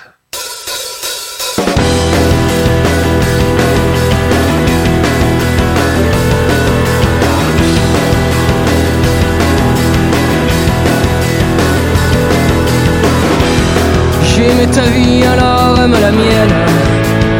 Dis-le à l'âme qui décède, que l'on n'en revient pas. Fond de nous, la ville est un désert, sous les regards des canonnières. Ne te retourne pas, souris ou saigne, souris au drame, la tête en arrière. Soledad, souris aux hommes, souris aux flammes, la tête en arrière. Soledad, Soledad.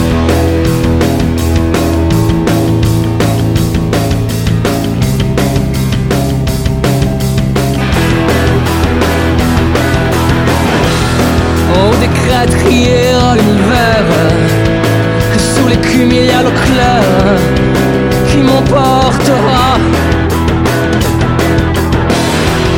J'écraserai mon corps sur vos repères Comme un tocsin sonne la guerre. Et l'on me répondra Souris ou saigne, souris au drame La tête en arrière Soledad, souris aux hommes Souris aux flammes, la tête en arrière. Soledad Soledad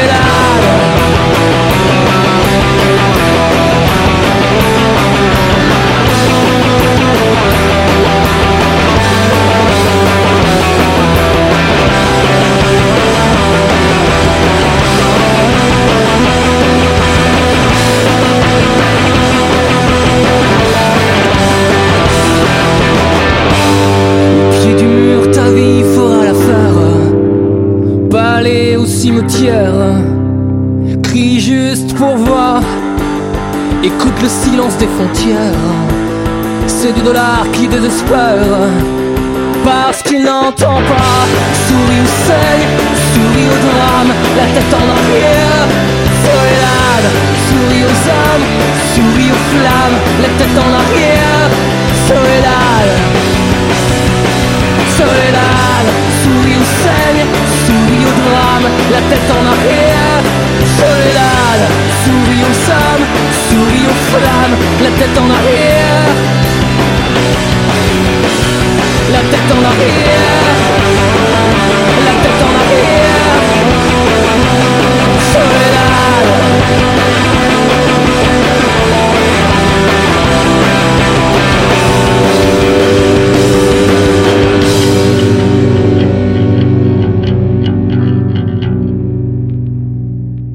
Et voilà, c'était Soledad.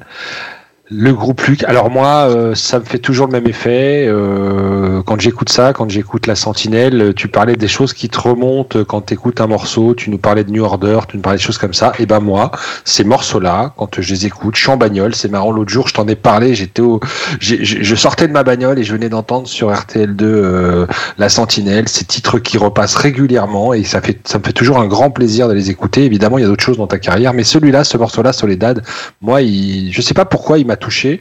Euh, alors j'adore ce son de basse qui est derrière, là, ce boum boum boum boum là, qui me, qui m'interpelle. euh, et, et du coup, euh, comment il est né ce morceau? Ouais, Ah, tu t'en rappelles plus? euh, Ça m'arrangerait. Euh, bah, c'était vraiment cette époque de travail guitare guitare voix quoi, c'est-à-dire euh, euh, comment il est né ce morceau? Parce que tu parlais de travail de songwriter. Là, il y a, un- il y a un vrai travail de, de songwriter. C'est, ce texte qui est là, fait, euh, la de tête en arrière. euh, Qu'est-ce qui, qu'est-ce que tu veux nous il, il- semble que faire passer. c'était euh, c'était vraiment la copine d'un pote à moi, Ouais. voilà, qui s'appelait Ah. Soledad. Et tu voulais te la faire Euh, Pas sur moi. donc, euh, mais en fait, je, et donc je parle pas d'elle en fait, mais ça, donc euh, je, je sais qu'ils se séparaient à ce moment-là. Il y, a un- il y a un truc comme ça et, et ça m'avait complètement bouleversé ce prénom. J'ai trouvé ça ah, euh, comme une évidence qu'il y a un truc. euh, et donc j'avais ce prénom en tête quoi. Je, trouvais ça. Euh, euh, je la connaissais pas vraiment et mais ça m'est vraiment resté. D'ailleurs, bah, je, pense que je pourrais lui en parler parce que c'est vraiment cette époque-là. hein, c'est pile poil. Et je suis en train d'écrire tous ces textes-là, quoi. Sentinelle, j'écrivais Espèce humaine, Céveso, comme un homme. Et euh, Soledad, euh, voilà, j'avais ce prénom en tête et, et j'ai- j'ai j'ai compris quelque chose, quoi. Comme on. euh, voilà, que, que, ce, que, ce, que ce mot était évocateur, que ce mot disait beaucoup plus que ce qu'il voulait dire. Euh, D'abord par sa signification, sa signification, mais qu'il y avait beaucoup de choses, d'autres choses derrière, qu'il avait un corps. Voilà, et donc je pense que c'est ça qui a fait qu'il Ouais. il est ressorti et euh, il a répondu aux phrases qui- que, j'avais, qui étaient orphelines. Donc, Il pète ce mot dans la chanson à chaque fois qu'il arrive, euh, paf, et il... mais bon, Ouais. il faut voir aussi que c'était une écriture à l'époque qui, était une écriture très physique. Ouais. Je sais pas s'il pourrait avoir ça. C'était une écriture où- qui me demandait un, un effort sportif parce que euh, je le sentais sur des playbacks une fois qu'on a- commençait à avancer sur les. Et vraiment, je- je- j'allais au bout de ce que le corps voulait dire. Je, je, je mentalisais pas quoi. C'est un travail que je fais souvent dans l'écriture. euh, je sais de pas mentaliser. Je, j'ai vraiment euh, horreur des sujets finis. Et donc, euh, j'allais, je suis allé puiser des phrases en moi. Donc, euh, j'ai aimé ta vie, alors aime la mienne. C'est des phrases euh, vraiment de corps, quoi. C'est pas le- Mmh, la mmh, tête, mmh. c'est pas le- la réflexion, c'est pas la culture, c'est c'est le corps qui a pondu ça. Voilà. Et Soledad a répondu. Et Pourquoi, comment Je sais que ce mot existait. À ce moment-là, il était en moi pour cette raison-là. En tout cas, merci. Merci, euh, moi je te le dis euh, sincèrement, merci euh, pour Ah, ce merci morceau toi. parce que franchement, euh, moi j'adore. Euh, je vais laisser la, parole à Ruby, je crois qu'il a envie, euh, notre docteur Founias, il a une question à te poser. Oui, donc euh, euh, ton, grand succès de, l'album La tête en arrière, et puis c'est surtout que tu as beaucoup, beaucoup enchaîné de dates de concert, puisqu'il y a à peu près euh, 190-200 dates de concert jusqu'en décembre 2006. Et là, tu, tu carrément, tu enchaînes encore avec un album, Les Enfants de Saturne, en 2007. Euh, Est-ce que c'est après un énorme succès Comment co- comment t'as créé cet album? Comment il est il est venu? Dans, dans quelles conditions tu l'as créé? Est-ce que c'était pas euh, difficile, euh, trop fatigant par rapport à toutes ces tournées euh, de, créer cet album Comment comment il s'est fait euh, cet album qui, a reçu aussi de, très bonnes critiques? Bah, c'était le bordel parce que on a été revendu par notre label. Et là, vraiment, ça a été un problème pour moi parce que je, je voulais pas être en direct avec une major. Mais en même temps, ce label-là, j'ai découvert à ce moment-là que ce label-là avait comme velléité de, faire monter euh, des, des- des artistes et les revendre. quoi. C'était un peu leur, euh, c'est un peu Monaco quoi. Mhm. Euh, dans le dans l'état d'esprit, enfin en foot, Monaco en foot. Le trading. un jeune joueur, euh, on le fait monter, euh, hop, et on fait gonfler le bilan. Donc euh, non, mais au-delà de ça, moi j'avais une super relation avec le, le directeur du label, qui était un avec qui je m'entendais super bien et euh, je me sentais vraiment en confiance avec lui. Et dans la discussion artistique que j'avais, j'étais vraiment en confiance. Il faut être en confiance quand on est. euh, on a besoin d'alter ego, on a besoin de, gens qui nous permettent de nous, objectiver. Et donc la revente ça a été dur quoi, parce que c'était un moment où, euh, où justement il faut avoir toutes les certitudes. Donc on est revendu, on, a toute une nouvelle équipe euh, avec qui on discute mais qu'on connaît pas. Notamment des mecs qui font de la variette, qui sont pas du tout le même univers, et donc on sait plus du tout où on en est. Euh, qui ont comme euh, vraiment comme souci premier de faire des, des singles, des tubes. Hmm. Euh, parce que Mhm. c'est quand même, ils ont des objectifs. Donc ça, c'est des contraintes en plus. Donc euh, ça a été un bordel parce que j'ai passé mon temps entre euh, euh, des coups de fil aux avocats, management, etc. le matin et l'après-midi studio. Donc euh, en fait, c'est pas bon. C'est pas bon du tout parce qu'il faut être, euh, il faut que personne nous emmerde. Il faut, il faudrait que on soit pendant un an tranquille, euh, euh, à rien faire et qu'il n'y ait aucune, euh, aucun, aucun dérangement extérieur. Quoi. Et, euh, Ça, ça Donc, interfère dans la, voilà. dans la création. Ça interfère dans, ton- dans, dans la création à ce moment-là.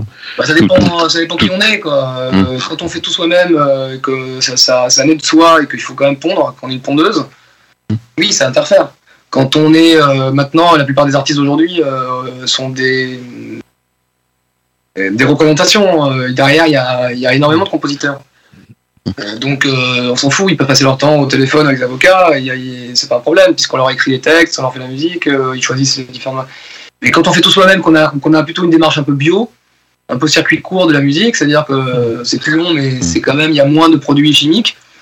Euh, bah, la, partie visible, hein, on a on a l'impression que c'est long, mais non, on, a besoin de calme, on a besoin de temps, on a besoin de réfléchir, on a besoin aussi, on épuisé. Et puis on, se retrouve aussi avec des. Moi, je- l'équipe que j'avais à ce moment-là, on s'est retrouvé à, vivre un truc complètement inédit, on, on se connaissait pas bien. Euh, on se connaissait pas bien et donc euh, on a vécu un succès énorme. Donc euh, euh, qui est-ce qui a fait le succès? Est-ce que c'est moi? Est-ce que c'est eux? Est-ce que c'est les chansons? Est-ce que c'est ah, c'est difficile quoi. Ouais. Donc voilà, toutes ces questions se sont euh, surajoutées. Et donc on a eu plein de et en plus on a eu un vrai problème, c'est qu'on avait euh, budget limité. Et ça c'est pas bon. Ouais. En rock, faut pas un budget limité. Faut, il faut vraiment euh, avoir plein de contraintes Hmm. pour pouvoir être concentré sur l'essentiel, c'est-à-dire la, la compo, l'écriture. voilà. Donc, mais bon, comment dire? Il faut dire, il faut voir aussi euh, qu'à cette époque, euh, et puis dans l'entourage que j'avais, personne n'avait connu de succès. C'est-à-dire que je n'avais, c'est pas comme les anglo-saxons, il n'y a pas, il y a pas, le, le succès n'est pas un métier. Ouais. En France, le succès, les gens, c'est pas un métier, ils savent pas, ils n'ont pas vécu. Il y a que les artistes qui l'ont vécu, et donc pour transmettre le succès euh, et en faire en, en sorte de le, de- d'en faire un levier, euh, il faut trouver des gens. euh, Mmh, dont le bénéficier. et, voilà. Et j'avais pas ça, et donc Ouais. Euh, j'ai tourné un peu, euh, et puis, j'ai- et puis, j'ai- en- en- et puis très honnêtement, euh, je viens d'un monde euh, où euh, voilà, ma famille euh, n'est pas du tout musicien, n'est pas du tout artiste, Mm. contrairement à beaucoup d'aujourd'hui, où euh, ils peuvent baliser, si tu veux, et te, et te, euh, te hiérarchiser les priorités Hmm. et te dire euh, attention à ci, attention à ça, va voir un tel, etc. Moi, je viens d'un univers où les gens euh, fait des études, euh, ont leur métier par rapport à leurs études. Hein, euh, y a pas de, on transmet pas. Oui. Donc, ils connaissaient pas ça. Hein, ils, respectaient ça énormément, bien sûr, mais ils peuvent pas m'aider à, à y voir plus clair. Euh, voilà. Donc, euh, et puis, tu viens de faire un gros succès. Moi, avant, j'avais pas beaucoup de thunes quand je sortais. euh, tout d'un coup, j'avais de la thune, quoi. Hmm. Donc, bah, c'est un peu, c'est un peu, c'est un peu la fête, quoi. C'est un peu Noël. Et si ça allait pas à ce moment-là, ça l'est jamais.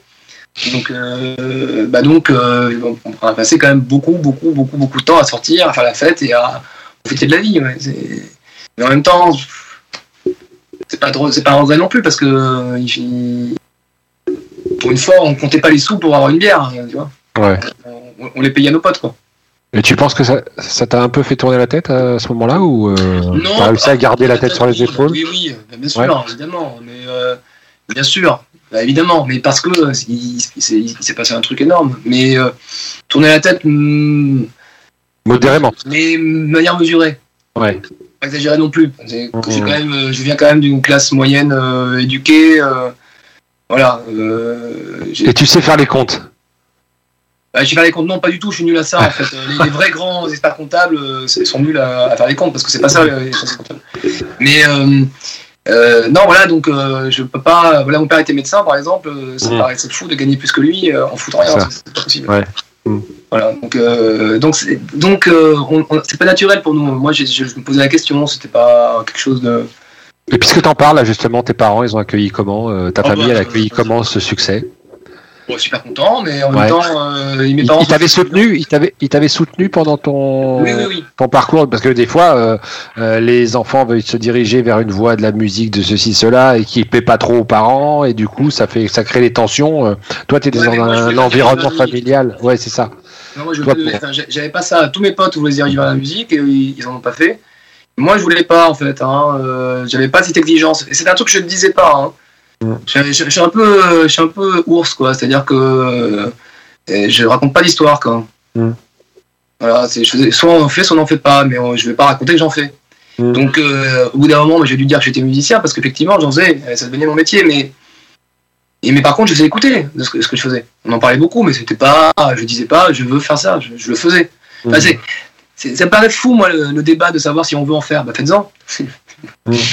Et si, euh, si, si, si, si- ou écrivez, en fait, euh, écrivain, enfin, écrivez. Mais euh, je comprends plus le problème du cinéma. Le cinéma, euh, entre le moment où on a l'idée et le moment où le, film est réalisé, bon, ben voilà, il faut euh, mobiliser un, un- un nombre euh, incommensurable euh, d'intervenants pour arriver au produit fini. Donc, ouais. euh, je suis même pas sûr qu'on puisse dire que le metteur, en- enfin, que le réalisateur soit l'artiste. Je pense que euh, il y a trop de gens qui interviennent. hein, euh, que le produit fini soit devenu une œuvre artistique. Œuvre collective. Pour le reste, donc la musique, en l'occurrence, mais c'est vrai aussi pour le, je trouve pour l'écriture. Euh, je vois pas très bien où est le débat. Enfin, euh, si quelqu'un est en train de discuter de savoir s'il veut en faire, c'est que déjà il, il va pas en faire parce que s'il en, s'il en parle, c'est qu'il en fait pas. Ouais. C'est un Ça. truc très con. Hein. C'est vrai. C'est ça. C'est comme certaines marques de frites, c'est ceux qu'on parle le plus, qu'on mange le moins. Voilà. Et, et comme pas en pareil. plus maintenant, alors maintenant euh, les, les moyens technologiques sont extraordinaires. Bon, Ah, C'est plus facile, ouais. C'est quand même facilité. Ouais. On peut faire je vois ça pas même bien, euh, je vois pas bien ce qui empêche euh, les uns ou les autres. euh, voilà. Ouais. Allez-y quoi. Je te propose qu'on poursuive Thomas avec euh, avec ta playlist euh, et là alors là euh, On change un groupe, euh, on change ouais on change totalement de registre euh, avec les après les trois premiers groupes que tu nous as proposés puisque on va passer avec euh, nos amis d'Iron Maiden Ouais. et euh, et alors ce choix tu nous as commencé à nous en parler en début de en début d'interview euh, justement tu les as cités déjà Iron Maiden qu'est-ce qui t'ont euh, procuré ces gens-là quand t'as entendu ces, euh, leur son pour la première fois? Non mais moi, ce que je t'ai dit, j'ai aimé Iron Maiden par mimétisme en fait. oui par ton par ton, euh, ton ami d'enfance aux gens autour Ouais. de moi et à mes potes, Mhm. euh, mais vraiment super potes. À la fin, j'ai craqué en disant bon, allez, ça suffit, je vais écouter ce que vous écoutez parce que sinon, j'en finis plus quoi. Mhm. Euh, on, on était jamais d'accord sur la musique quoi, et ça devenait vraiment pénible. Donc, je, je me suis mis à écouter Iron Maiden et vraiment au bout d'un moment, euh, j'ai vraiment écouté ça à fond et ça m'a fait faire de la guitare de manière plus technique, Euh, Mhm. vraiment. Mais et dans le choix que, que, que, que- que- que j'ai fait là, je trouve qu'Iron Maiden, à un moment donné, quand il était avec Paul Diano, enfin l'ancien chanteur, il y avait un songwriting que je trouvais beaucoup plus Hmm. Ah fort, je trouve toujours beaucoup plus fort Bien que sûr. le punk. bien sûr on est d'accord moment de- du heavy anglais euh, à cette époque-là que je trouve génial, Hmm. où vraiment on a un songwriting punk, mais dans un truc un peu plus lourd. Et en fait, les chansons sont dingues. Et euh, le, donc le premier album d'Iron Maiden et euh, deuxième album euh, Ki- Killers, Killers euh, pour moi, ce sont vraiment deux albums euh, hyper réussis à tout point de vue. Euh, dans le style, parce que c'est leur style. Alors, parfois, c'est un peu drama. euh, on fait de la quinte, de la tierce, de, de la- bon. on s'en fout un peu. Les solos sont un peu longs. Mais le, euh, ce que dit le mec, le chanteur devant, fait que tout est crédible. Que tout, tout prend forme et que là, vraiment, c'est génial. Et alors après, euh, effectivement, parce que j'étais un peu plus jeune et parce que j'étais hyper influençable, ça me passe- que- que, euh, tout le reste de la, de la discographie d'Iron Maiden, à partir de Power Slave, euh, Peace of Mind, Power Slave, euh, et puis le live, After Death, etc., ça, ça me fascinait parce qu'il y avait un côté génial, un côté un peu euh, jeu de rôle, euh, euh, un peu jeux vidéo, un peu personnage. euh, les mecs, ils ont des super guitares, euh, ils, ils jouent pendant des heures. Donc j'étais fasciné par ça. Mais quand, quand je revois Iron Maiden maintenant, ce qui m'en reste, ce sont c'est le début. J'aime ce son hyper franc, qui est vraiment du studio pas très cher, mais finalement le son a pas, a pas vieilli et les, et les compos sont, sont dingues. Voilà. Ok, eh ben on va s'écouter euh, I'm Running Free, c'est Iron Maiden sur Radio Axe et c'est la playlist de Thomas Boulard.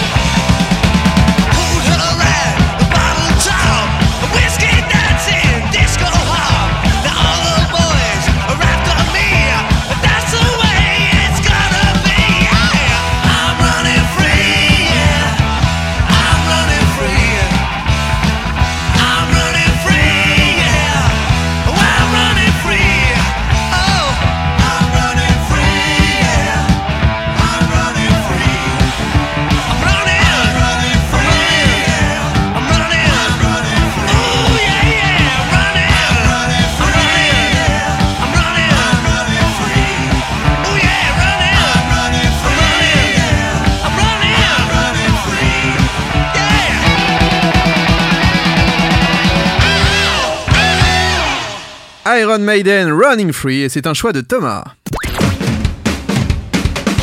Demen Show sur Radio Axe, l'émission qui secoue ta web radio.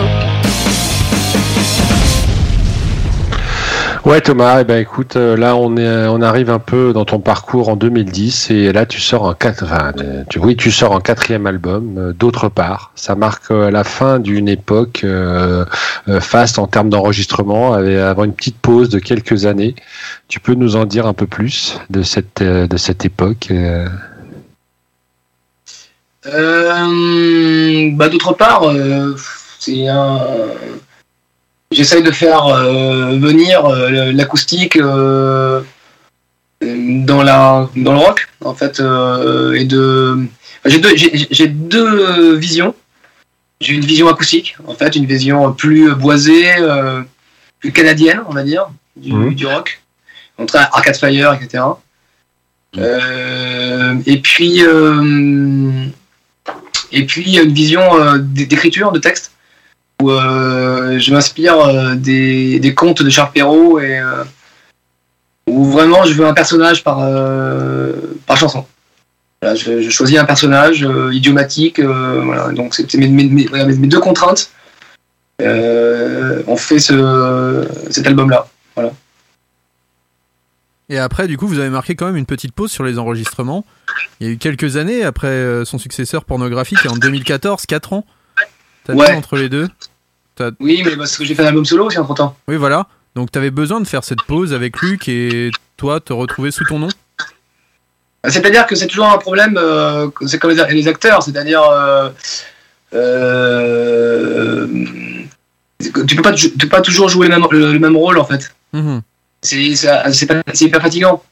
Et euh, le- notamment le rock français, c'est vraiment un style épuisant pour ça. C'est-à-dire que c'est une vraie niche, comment dire, euh, qui, est- qui, qui te bouffe parce que il y, a- il y a plein de stéréotypes dans cette niche. Et il y a plein de stimuli qu'il faut envoyer pour satisfaire les gens qui l'écoutent. Mais en fait, euh, euh, c'est comme si on dit polar, quoi. Il faut, faut qu'il y ait un meurtre, il faut que forcément le meurtre s'enlime, euh, il faut qu'il y ait un, un flic alcoolique, euh, tu vois ce que je veux dire? Ouais, t'es il, obligé de il- il respecter faut des jouer règles. toujours avec ces- avec- Il y a des codes. Ouais. Ouais, des codes, ouais. C'est très Et normé ces en fait comme codes sont vraiment épuisants et moi m'épuisent en fait parce que euh, d'abord ils sont ils catégorisent celui qui font voilà et en fait je euh, je trouve que ça manque de subtilité et euh, au bout du compte euh, dans le monde entier il se passe des choses extraordinaires en musique et notamment des brassages euh, des métissages mais comme le rock a toujours fait par exemple quand les quand, quand les Clash font euh, se métissent au, reggae euh, au rap euh, euh, enfin, en tout cas, peut-être pas le rap, euh, le rap comme on l'entend maintenant, mais ce qu'on Ouais. appelle le son système. Oui, oui. Voilà, il y a, il y a, il y a, un- y a euh, New Order et fait de la musique euh, dance de blanc. Oui. Bon, voilà, il se passe un métissage qui est hyper intéressant. En France, euh, le rock, le rock français a du, a du mal, à, ben, en tout cas tel qu'on l'entend, euh, tel, que, tel, que, tel que ça veut dire, c'est- très très catégorisé. Et donc, euh. Et donc j'ai essayé de, de jouer avec ça, et j'essaie toujours de jouer avec, jouer avec ça parce que euh, au bout d'un moment, quand on est musicien, on a besoin d'autre chose. Donc euh, l'album solo, c'était aussi ça, quoi. C'était aussi de dire, euh, euh, de me poser deux secondes et de, de, faire autre chose. Ok. Et, et du coup, euh, euh, j'ai envie de dire, on va accélérer un peu sur le rythme de ta playlist parce qu'en fait, Ouais, ouais, euh, l'heure l'heure tourne pas mal et euh, on est, euh, c'est vraiment euh, euh, très intéressant euh, tout ce tout, tout ce que tu nous racontes là, mais on, on va accélérer un peu. Et avant de parler de ton euh, dernier album, je propose qu'on passe au morceau suivant, euh, qui est un morceau de Nirvana. Alors celui-là, bah voilà, tout le monde l'a a dû le fredonner. euh, il s'appelle Come as You Are. euh, J'ai une question Don't- justement euh, pour Thomas. Euh, justement, Kurt Cobain euh, était le vrai songwriter pour le coup qui a lancé aussi ce côté grunge et il vivait mal tout. euh, bah, toi qui as pu parler avec Dave euh, justement tout ce côté euh, très rock, très rockstar qu'on a voulu lui mettre, alors que lui, je pense qu'il aurait peut-être préféré être dans une veine un peu plus Neil Young. Il était très fan de Neil Young. euh, peut-être rester dans ouais dans, dans le vrai songwriting plutôt que d'avoir euh, tous ces effets à côté, toute cette énorme machine qui, qui a entraîné sa mort, peut-être même d'ailleurs. Euh, Est-ce que toi, tu te compares des fois un peu à, Kurt Cobain euh, dans un monde un peu différent, mais dans, dans le côté avoir envie peut-être de des fois de t'extraire de cette machine et de, mettre en avant l'écriture avant même tous ces artifices qu'il peut y avoir des fois autour de la musique? Alors, c'est une excellente remarque. Mais vraiment, je, je te remercie d'avoir posé parce que c'est en fait c'est crucial.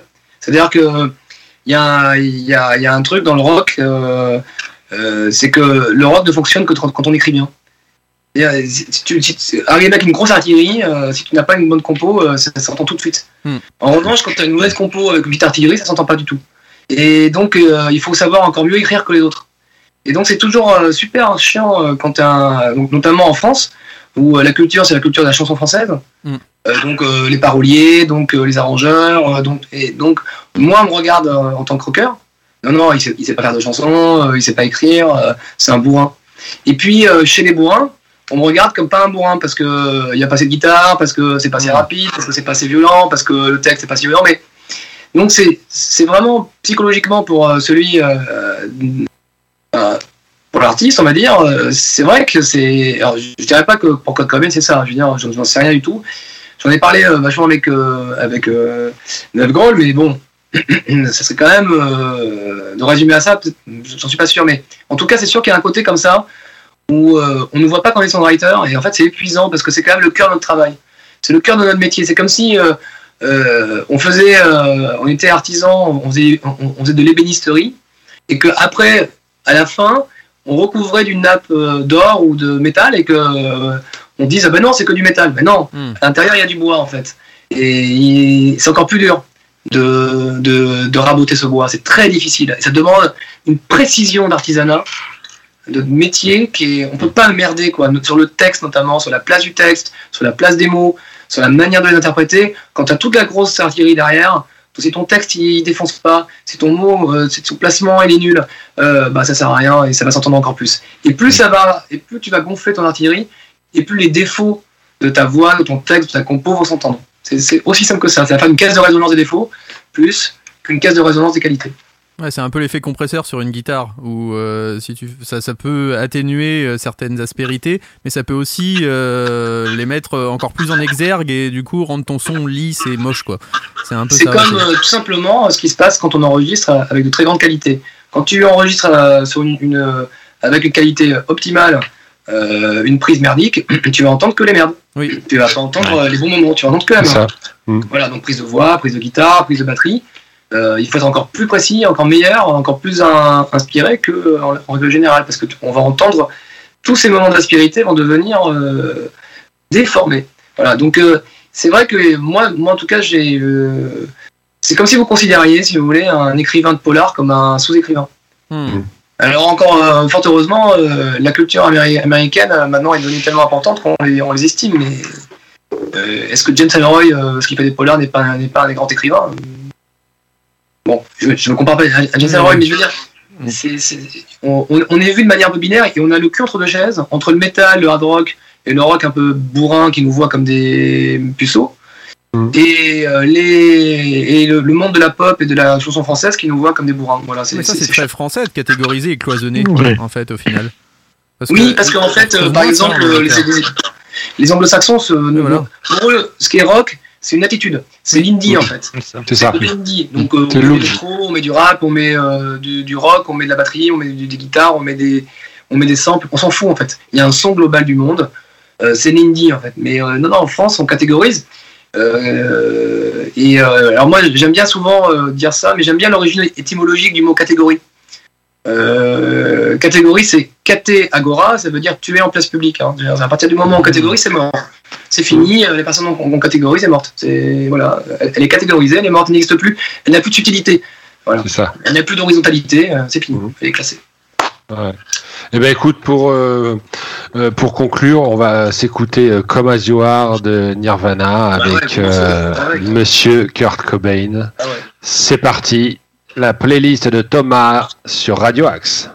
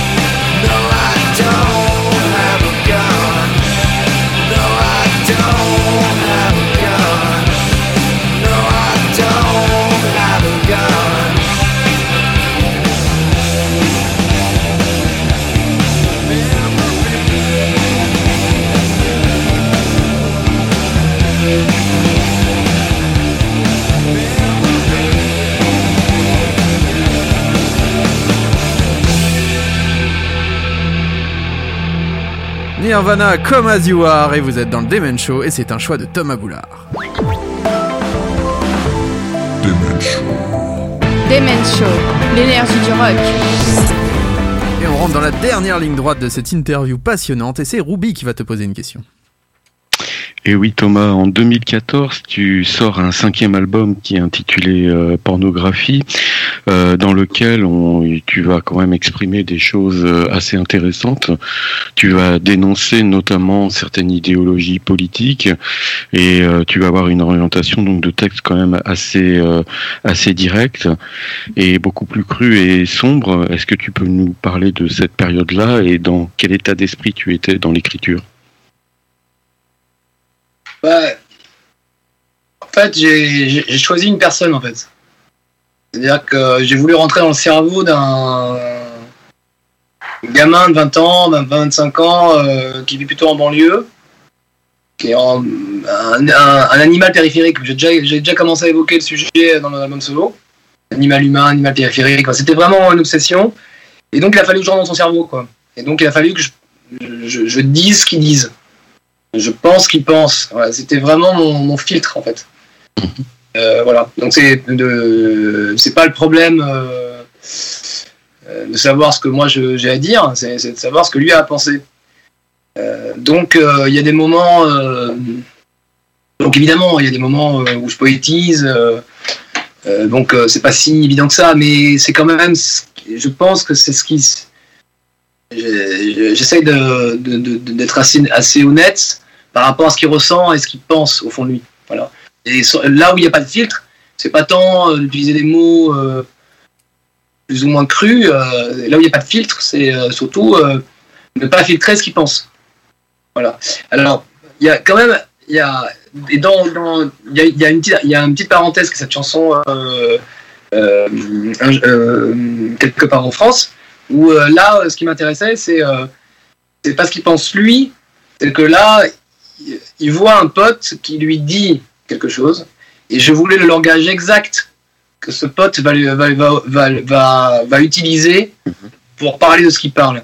Et de montrer qu'en fait, euh, les idéologies, euh, enfin l'idéologie extrême, celle que je ne dénonce pas, c'est pas mon problème de dénoncer, mais ce qui m'intéressait, c'est de montrer que le contraire de l'amour, c'est pas la haine, le contraire de l'amour, c'est le dégoût. Hmm. Et donc, dans ce texte, quelque part en France, c'est le dégoût qu'on entend. C'est du dégoût dégueulasse. Ça pue vraiment, ça, ça, ça, ça, ça quoi. C'est du dégoût. C'est du dégoût des autres. Et c'est pas un problème de. C'est plus profond, c'est plus, c'est c'est pas qu'un problème d'immigration, c'est pas un problème de racisme, c'est encore plus profond que le racisme, c'est qu'il y a un terreau de dégoût de l'être de l'autre en fait. Hmm. Et c'est ça qui m'intéressait. Je voulais que dans le texte, on entende bien ce qu'on, moi j'entends, ce que j'ai entendu à des moments euh, sur des comptoirs où les mecs me parlaient bourrés ou dans mon oreille mes potes d'enfance où tout d'un coup euh, ça dégénère là, ils disent vraiment ce qu'ils ont au cœur et en fait j'entends ce dégoût. Et je voulais qu'on entende ce dégoût des campagnes. Moi je connais bien. Alors je suis pas là pour dire c'est bien, c'est mal, c'est voilà, mais c'était ça que je voulais écrire. Euh, ces mots que j'ai voulu ressortir. Donc le filtrage n'est pas de se dire il y a un gros mot, pas un gros mot, un mot un peu cru, un mot un peu cuit. Le filtrage est de dire c'est ça qui est dit. Tu rentrais dans le vrai, en fait. Tu voulais rentrer dans la, la vérité de, de ce qui Mais se dit. non Alors, la vérité, c'est pas ça. Pardon, Excusez-moi, je ferme la fenêtre parce que je vis sur, sur une, sur, une, sur une rue un peu animée. Euh, le... Non, c'est non, c'est pas, c'est pas un problème de vérité, c'est un problème de factualité. C'est-à-dire, euh, quel Oui. est le- quels sont les mots qui sont dits réellement Et donc, Non. une fois que ces mots sont, sont mis en perspective dans une chanson, bah, on les entend d'une autre manière. Ils sont décontextualisés de ce contexte d'être bourré où le mec va te dire oui, mais j'étais bourré ou oui, mais en fait, c'est pas si clair, mais en fait, tu sais, bon, voilà. Non, C'est ce que je voulais dire. C'est ce que je voulais dire dans le, quand je- quand j'emploie le mot vérité, c'était la vérité de ce que tu avais entendu. Pas, pas la, voilà, la vérité du texte, la vérité de ce que tu avais entendu. Et c'était plus du roman. et que je- C'est- et que j'en- voilà. que j'entendais encore et que Voilà. qu'on entend encore d'ailleurs. hein. Oui, Euh, On n'était ouais, plus dans le roman. Bien On n'était plus dans le roman de l'écriture. autres Qui, qui est là, hein, Ouais. Hein, on n'était plus dans le roman de l'écriture, on était dans euh, le rapport. Enfin, euh, tu rapportais ce que tu avais pu entendre au cours de, tes, de ton parcours. Euh, et là, tu avais un personnage qui parlait euh, et tu faisais parler euh, ce personnage qui euh, que, que tu avais croisé au fil de ta au, au Ouais, fil de parcours. pour tout le reste, pour sorte. tout le reste de l'album, ça reste vraiment ce, ce gamin. Euh, donc je veux être un héros, quoi. Je veux dire, euh, Ouais. comment, comment, euh, comment un, un gamin de 25 ans se construit dans sa tête euh, Il a un dégoût euh, aussi de- du monde qui l'entoure parce que lui, il galère. euh, tout son stress, c'est APB, euh, se construire, se construire. mettre, mettre une, une volonté ou euh, post-bac, si tu te chies dans la colle, ben, de toute façon, t'as pas de seconde chance parce qu'il y a quand même ce mensonge de la non-seconde chance en France. Euh, voilà, où les, les classes sociales réussissent en réussissent toujours, euh, les classes défavorisées sont encore plus défavorisées. Il y a moins, enfin, bon, on, pourrait, on pourrait parler pendant des heures, mais T'as voulu t'engager là T'as voulu t'engager dans ce- t'as t'as voulu t'engager avec cet album euh, non, c'est pas l'engagement. Là, là, pour le coup, c'est pas l'engagement, c'est purement Non. réel. Pour Ouais. moi, c'est là, enfin, c'est vraiment de. T'as voulu vision- dénoncer? Est-ce que t'as voulu dénoncer quelque chose? Non, c'est vraiment une vision réelle du monde d'un- moment, d'une D'accord. époque euh, lucide. C'est un peu Euh, l'effet Polaroid que t'as voulu en gros prendre une photo d'un instantané quoi. C'est la guerre, c'est la guerre. Je veux dire, tout le monde disait C'est c'est la guerre, sauf que euh, c'est, c'est- je l'ai écrit euh, avant le- l'attentat de Charlie Hebdo et Ouais. euh, ça- Et quand tu vois ce qui se c'est passe la guerre, euh, kamikaze, kamikaze ouvrière. euh, Ouais. voilà, donc, euh, Et on y est encore 7 ans après au final quand et on y est encore. Bon, après, ça peut paraître un peu c'est facile maintenant, mais il faut jamais écrire après, il faut toujours écrire avant. Oui. Et euh, donc, ce qui m'intéressait, c'est de mélanger comme ça dans un mix de textes, des, des, des- un vocabulaire comme ça qui qui, qui se qui se télescopait dans un univers mental. Donc un, un, vocabulaire guerrier, un vocabulaire moderne, de, hyper performatif, euh, euh, d'à la fois sentiment d'hyperpuissance et, d'hypopuissance constante, euh, où euh, en fait le, le monde de, la représentation symbolique qu'ont les, les gamins est hyper pauvre et super dur. Et, voilà. et donc c'est ça que je voulais vraiment saisir. Quoi. Et, Pauvres, alors, je dis pas qu'ils sont pauvres eux, mais ce que je veux dire, c'est ce qu'on euh, euh, la représentation symbolique du monde qu'on leur offre, euh, elle, est, elle est très pauvre. Quand tu écris ça, euh, Thomas, tu, tu étais déjà papa ou pas encore? Euh, porno- ouais, pornographie, ouais. Ouais. Et, et- et c'est ton regard peut-être, euh, ce, ce- le fait d'être euh, d'être papa qui t'a donné l'envie d'écrire en, en faisant parler un, un, un enfant, enfin ou un Non, ado c'était ou pas- un. ah, non, ça rien à voir. Non. Non, je suis pas sûr. Non, non, pas du tout. Non, non, c'était ma posture. J'ai toujours des visions, donc là, c'était vraiment ça. Euh, il fallait faire pa- parler ce gamin-là. Et, et je voulais vraiment rentrer dans sa tête. C'était clair, clair. Enfin, je veux du rock'n'roll. Euh, euh, au sens large, c'est pas je veux du rock'n'roll, le rock'n'roll, mais je veux du rock'n'roll au sens large, il faudra écouter le texte, solitaire, euh, je vais être un héros, euh, revêtu, euh, voilà, il faut comprendre quand même pourquoi il y a un dégoût parce que du monde, parce que le monde est, est complètement incohé- incohérent. Donc, donc voilà, c'était ça qui c'était vraiment ce qui, ce qui est dans sa tête. Et je ne suis pas là pour dire c'est bien, c'est mal, c'est mieux, c'est moins, c'est pas bien. C'est il n'y a pas de magi- il y a pas de magistrature dans mon écriture. C'était vraiment pas de jugement quoi. C'est purement euh, ce qui me pensait être son sentiment direct quoi. Voilà. Ok, ça marche. Bon ben, en tout cas, euh, merci aussi pour cet album. Euh, on, on va poursuivre avec un titre parce que euh, encore une fois, euh, ouais, on est déjà euh, à la dernière ligne droite là. La, traite, la toute dernière ligne droite, là, on a abordé le dernier virage et puis on voit le poteau, la ligne d'arrivée qui est proche. Et, donc, euh, ben, on, on va enchaîner avec euh, avec un groupe que tu nous as proposé. euh, moi, j'adore aussi. Ça s'appelle les Pixies. Tu as choisi le titre Bonne Machine. Et ça, c'est maintenant sur Radio Axe dans le Demen Show.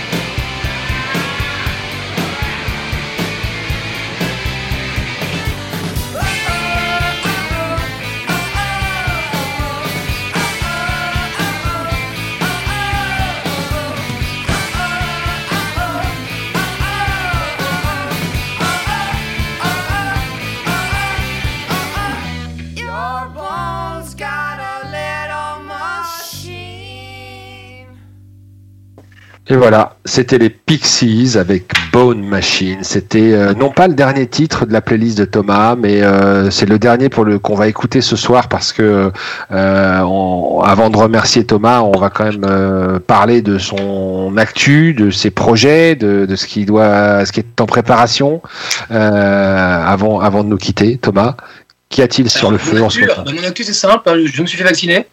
Ah, C'était Ah. bien, ça s'est bien passé. T'as mal au bras ou pas? Non, non, ça me fait que dalle. Tout va bien. Euh, voilà, c'est une grosse actu. Non, en fait, euh, je commence à peine à refaire de la musique parce que j'ai eu ce moment euh, de. un peu moment de saisie où on était un peu au premier confinement. Moi, voilà, j'ai pas du tout été dans un moment de de joie et d'allégresse euh, à essayer de composer et, et- et à faire du streaming euh, quand il y avait un Boeing par jour qui, qui s'écrasait en France Hmm. Ça m'a pas super amusé donc euh, j'étais concentré un peu sur- aussi sur le fait euh, de m'occuper des mômes euh, parce qu'il y a des colle quand même. Donc euh, moi je sais pas comment on fait les autres pour pouvoir écrire mais chapeau. J'avais pas le cœur à ça non plus c'est à dire que je suis pas non je suis pas une machine à écrire J'ai senti quand on s'est parlé, euh, quand je t'ai sollicité, j'ai senti que t'étais quand même vachement pris, effectivement, par, euh, Euh, tout était rythmé par le, le, le calendrier, enfin les, le planning des enfants et, euh, t'arrivais pas, t'avais voilà, comme une Normal, famille normale, c'est ça.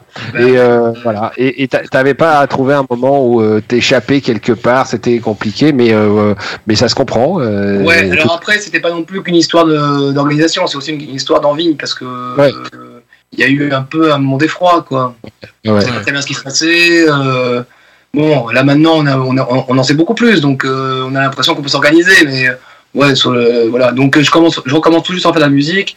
Donc je reprends les morceaux avec euh, donc là mes religionnaires du groupe Luc, euh, on bosse, ça avance à fond. euh, bizarrement, j'ai plein d'idées, je me trouve pas mal.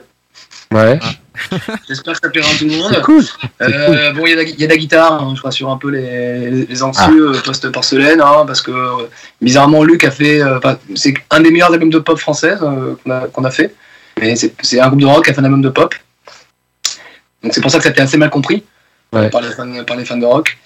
Et euh, donc on bosse dessus. Et puis euh, par ailleurs, j'ai d'autres euh, artistes pour qui je travaille en sous-main. Enfin, j'ai vraiment essayé de développer des gens que j'aime beaucoup et de composer avec eux, d'écrire avec eux. Donc euh, ça me prend un temps fou aussi.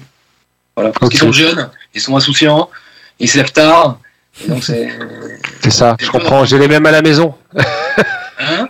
J'ai les mêmes à la maison, je comprends. ouais, voilà, donc c'est pénible. Mais bon, voilà, donc j'ai vraiment d'autres gens avec qui je travaille, que j'aime beaucoup, qui ont un talent fou. Et, et bon, on, fait des choses ensemble aussi, donc euh, je suis très Ouais. occupé par ailleurs. Et donc, et, et concrètement, si euh, Sony va rééditer tous les albums de Luc en vinyle.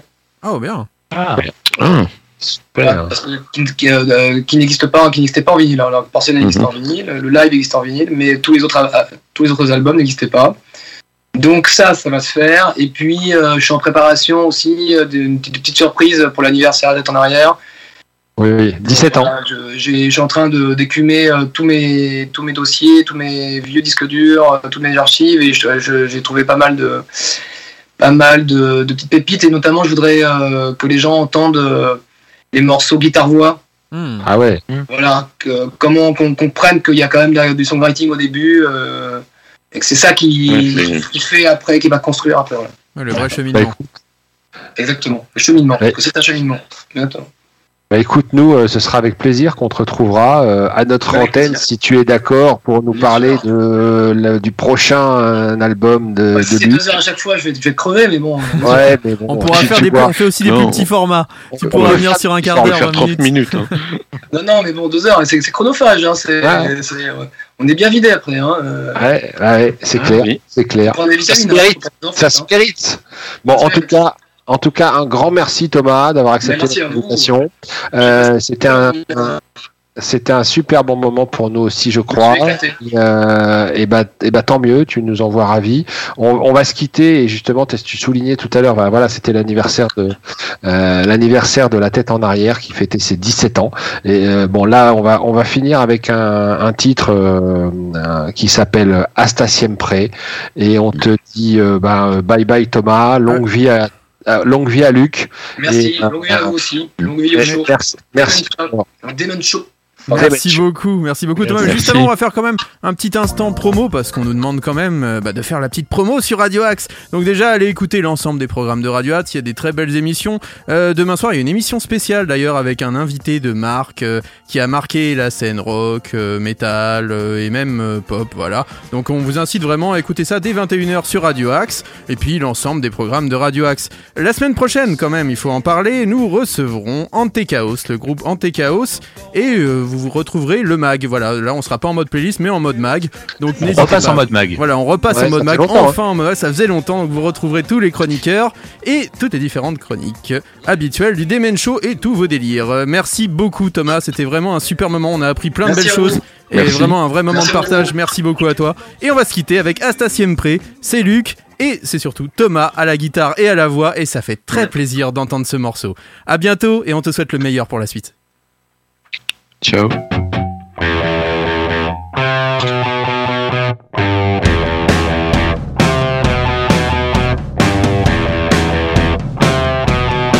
Entends-tu le chant des morts et ce pavé battu sans foi, le poing fermé jusqu'à s'en briser les doigts? Quand la vie elle vous dévore, quand la vie elle vous dévore, il n'y a plus que ça. Il n'y a plus que ça. Allez.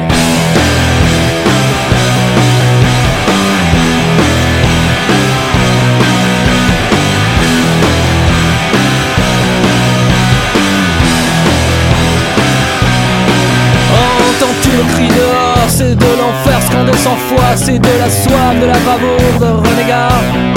C'est du sang qui prolifère Donne son sein aux libertaires Contre les rires les renvois Contre les rires Hasta siempre camarade Hasta siempre camarade Hasta siempre camarade Ne m'oublie pas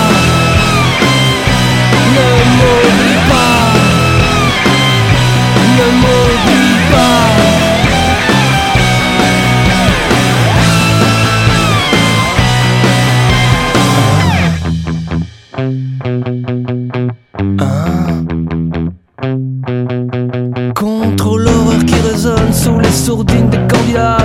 de l'hymne jusqu'à s'en briser la voix. Il y a ce cri qui prolifère, c'est de sourire pour les vipères. Contre les rires les renvois, contre les rires les renvois. Hasta siempre camarade. Hasta siempre camarade. Hasta siempre camarade. Hasta siempre camarade. Hasta siempre camarade come